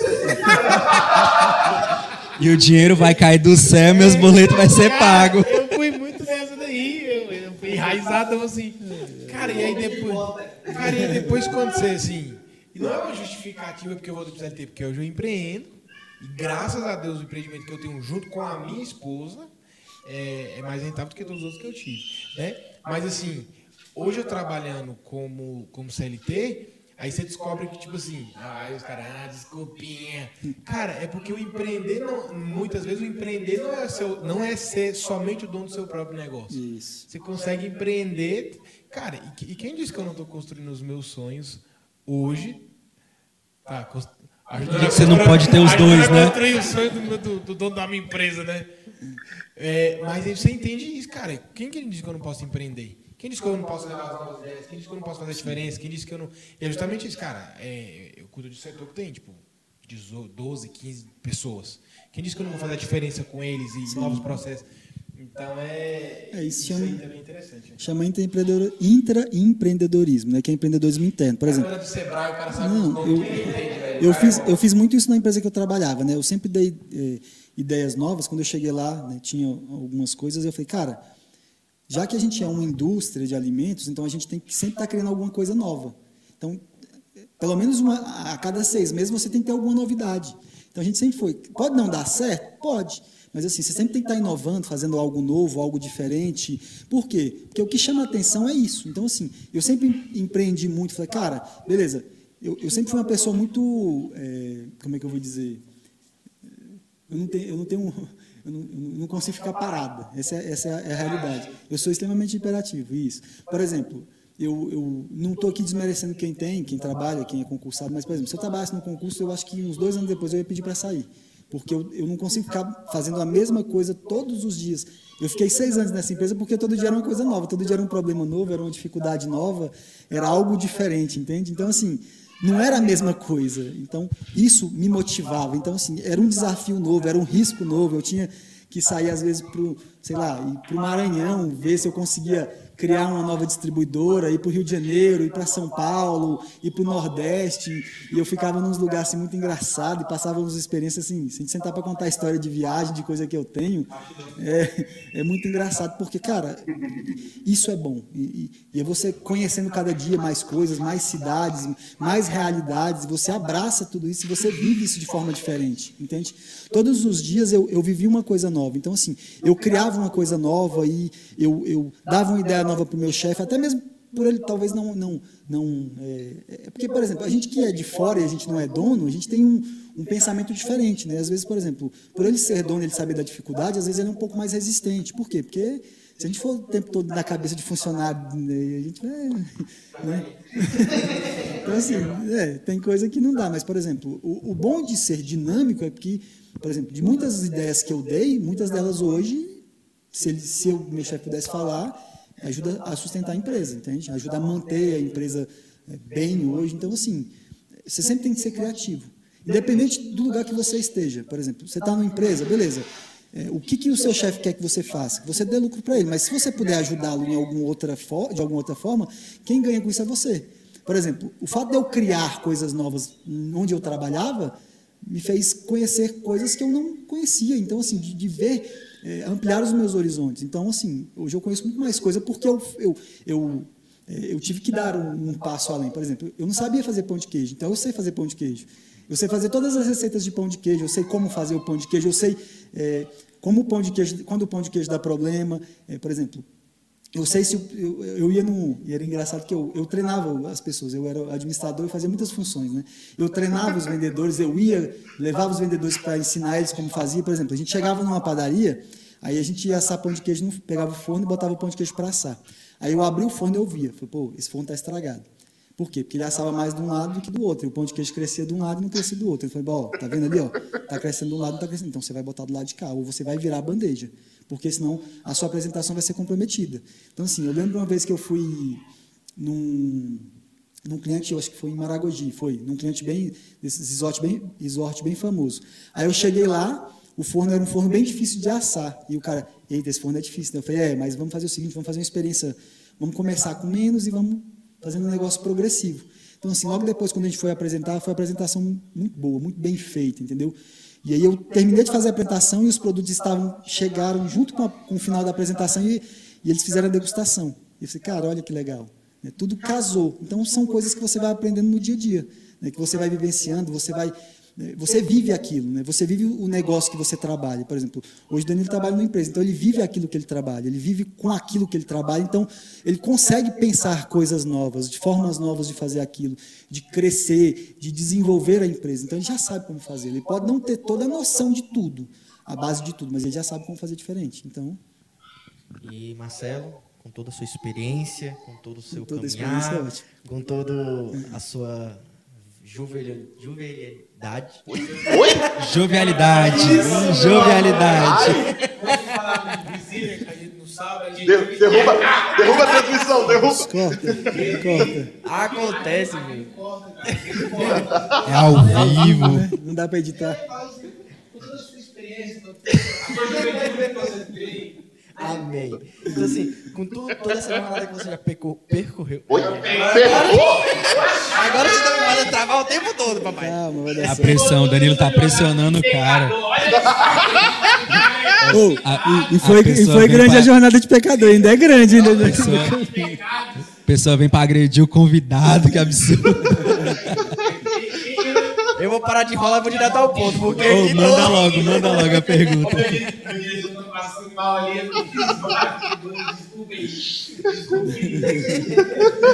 Chorei. Com toda. Toda a sua experiência. Cara, só faz a pergunta, irmão. Ah, mano, é porque- é tem que ter a introdução, né, mano? Vai direto, vai direto. Toda a experiência que eu tenho, vai Pois lá. pronto, com toda a experiência que tem. Como. Os caras não vai deixar, velho. Cara, desculpa, a gente tá encerrando. Ô, ô, Fernando, e o cara é teu brother, né? Vamos lá, Danilo, vamos lá. Como você tem sido essa gota de fidelidade nesse oceano da misericórdia de Deus? Assim, cara, eu acredito que eu Se tenho. controla aí. Assim, é, por exemplo, quando ser gota de fidelidade é, é, por exemplo, é você ser um- uma, uma gota do carisma onde quer que você esteja, né? No seu trabalho, por exemplo, fazer as coisas da forma certa, porque as pessoas fazem as coisas da forma errada, né? Então você sempre brigar para fazer as, as coisas da forma honesta, correta, bem feita. Então, acho que ser a gota de fidelidade num ambiente empresarial é você ser honesto, você ser responsável e você fazer tudo aquilo que é necessário bem feito. Então, e, e isso dá testemunho, né? Ser santo não é só você ficar na igreja o tempo todo, mas, por exemplo, como é que eh, eu gostava muito, eu gosto muito da história de São, aquele médico São José Moscati, né? Ele se santificou, ele não fez nenhum milagre, né? Ele não, não não curou ninguém, mas ele era médico e ele depois do atendimento no hospital, ele levava, as pessoas iam na casa dele, ele atendia as pessoas, e ele pegava o que ele tinha, ainda dava dinheiro para a pessoa que era carente comprar remédio, né, para poder, porque ela não tinha condição. Então, assim, ele se santificou no dia a dia no trabalho dele, fazendo aquilo que ele tinha que fazer bem feito, com amor, né, e com zelo. Então, assim, é, é isso que é ser gota de fidelidade, é você fazer aquilo que você tem que ser fazer bem feito, né, levando o nome de Deus. Então, se a minha comunidade é fidelidade, eu tenho que ser fiel. Né, e ser fiel é muito difícil. Né? Então, Muito difícil. Você vai falar antes, Henrique? Depois eu falo. Eu vou só fazer a, a última pergunta aqui para não deixar né, o pessoal que está A assistindo última não, a última é a minha. tem a, a, última. a penúltima pergunta do chat. É, normalmente a, a, gota de fidelidade é sempre a nossa última pergunta, mas hoje foi, foi presenciar é diferente, né? Presenciar é sempre diferente. Mas, ma- e é o Marcelo. Grande Mas, assim, é, a Juscelia perguntou aqui, né? O que te tira do sério? Ah, é seja no trabalho, seja na, na caminhada comunitária. Cara, o que me tira do sério é falta de compromisso, assim, falta de zelo. Não, eu juro por Deus que eu, eu, eu- eu já, eu já sabia. Por exemplo, no trabalho é a falta de comprometimento com as coisas, a falta de organização. É, Por exemplo, eu- não gosto de fazer nada errado. E, por exemplo, aconteceu um episódio, eu vou até contar assim, mas é, é, talvez assim. Uma vez um, um- um carro, infelizmente isso acontece, né, gente? Acontece em todos os lugares. Um- o nosso caminhão foi fazer uma entrega em Fortaleza. E aí tinha um. A gente mandou um, um produto lá, acho que foi um forno. Era um forno velho que estava lá, ia mandar para o rapaz lá que ele ia consertar e ia usar lá, né? E aí esse forno a gente esqueceu de tirar a nota fiscal, né? E foi vacilo meu, né? Eu, não, eu, nem, eu nem me atentei para esse detalhe. Aí o caminhão foi parado na, na, na barreira fiscal, né? em algum lugar lá, não lembro qual foi o estado. Eles pararam e falaram assim: ah, o carro tem que ser multado, beleza. Falei, cara, tá errado, eu vou ser multado porque eu fiz errado. Ah, mas se você pagar um valor aqui, a gente te libera. Eu falei, não, então vai ser multado, porque eu não vou pagar. Eu não negocio, entendeu? E o cara, não, mas você pode pagar. Eu falei, eu não vou pagar, eu não vou negociar isso. Então, assim, se ele quiser dar multa, ele vai dar multa. Se eu arcar com a responsabilidade da multa depois, eu vou arcar com essa responsabilidade, entende? Só que, por exemplo, é, eu não posso negociar aquilo que é importante, eu não posso negociar os meus valores mais importantes. Então, assim, tem coisas que me tiram do sério, são, são essas coisas. Tipo assim, fazer a coisa de qualquer jeito e negociar coisas que não são negociáveis. Então, assim, e aqui na comunidade é a falta de compromisso. Então, assim, se você não, não quer estar aqui, se você não quer se comprometer, e quando eu falo de se comprometer é com tudo, com tudo que você tem, com o seu tempo, com o seu dinheiro, com a sua disposição, tudo. Quando você se compromete, quando você entra na comunidade, você dá tudo, você dá tudo. Né? E aí, por exemplo, é ver, é ver uma realidade de, de, de que, que alguém precisa, ou a comunidade precisa, e fazê-lo, entendeu? Mesmo que aquilo não seja a sua obrigação. Então, assim, é fazer mesmo que não seja, entende? Aí, assim, né? A gente, a gente tem. A gente, Henrique falou que não vai dar mais pra ele, não. A gente tem- falou que não vai dar mais pra ele, não. a gente tem tem papo aqui para falar, assim, acho que horas e horas de podcast, mas a gente precisa fazer a parte 2, né? Tem nossos meninos que estão ali precisando de um, Tem- de um suporte ali, tem, bem- tem- é, tem um, tem um fundo sonoro aqui, né? E assim, a gente agradece, Marcelo, a sua disponibilidade de estar aqui, né? Nosso formador, nosso irmão de comunidade, consagrado da comunidade. E assim, para vocês que querem saber mais, tem a história de, de consultor do Sebrae, tem os outros, né? As outras tentativas de empreender. O Marcelo tem muita história para a gente partilhar ainda e, e muita história sobre o processo de santificação ao longo disso, né? A luta contra as ideologias que estão nos empurradas goela abaixo. Então você que quer ouvir tudo isso, quer saber tudo isso de como é vivido isso por um consagrado, alguém que que, que se dispõe a fazer a, a vontade de Deus, né? Assista o episódio 2 e toda segunda-feira às 20 horas nos acompanhe aqui porque tem sempre um conteúdo de valor para vocês aqui, né? Se inscreva no canal, né? Ativa as notificações, comenta, compartilha, né? Vai lá no nosso arroba fidelidade.dacruz, que é o nosso perfil do, do Instagram. Segue a gente lá também, ativa as notificações para você ficar por dentro de tudo que é enviado, né? Tudo que é postado na nossa comunidade, todas as nossas atividades. Então, todo domingo, a partir das 11 da manhã, a gente tem missa aqui na nossa comunidade. De segunda a de segunda a sexta, a gente tem a Santa Missa também aqui na nossa capela, meio-dia e 15. Na quinta-feira tem grupo de oração Recomeço. na sexta-feira, é, às 20h30. Na sexta-feira a gente tem adoração também às 20h30. E é isso, gente. Vocês podem né, entrar em contato com a gente lá, tem todos os nossos contatos. Se você quer nos visitar, você que é de Brasília ou você que está passando por Brasília, quer vir conhecer a comunidade, a gente fica aqui no, no setor de mansões de Taguatinga, né? SMT 12, casa 3, né? Pode vir aqui, vai ter alguém para te, te receber. Você quer rezar, tem a nossa capela que está aberta aqui. E dia 4 de dezembro, a partir das 18 horas, tem o que, Danilo? Noite de louvor. Noite de louvor. Qual o tema? Deus é e basta. De 18 horas até meia-noite. Pregação, adoração, louvor. Vai ser top. Vai ser fogo. Fogo do céu. E sintam-se convidados, venham.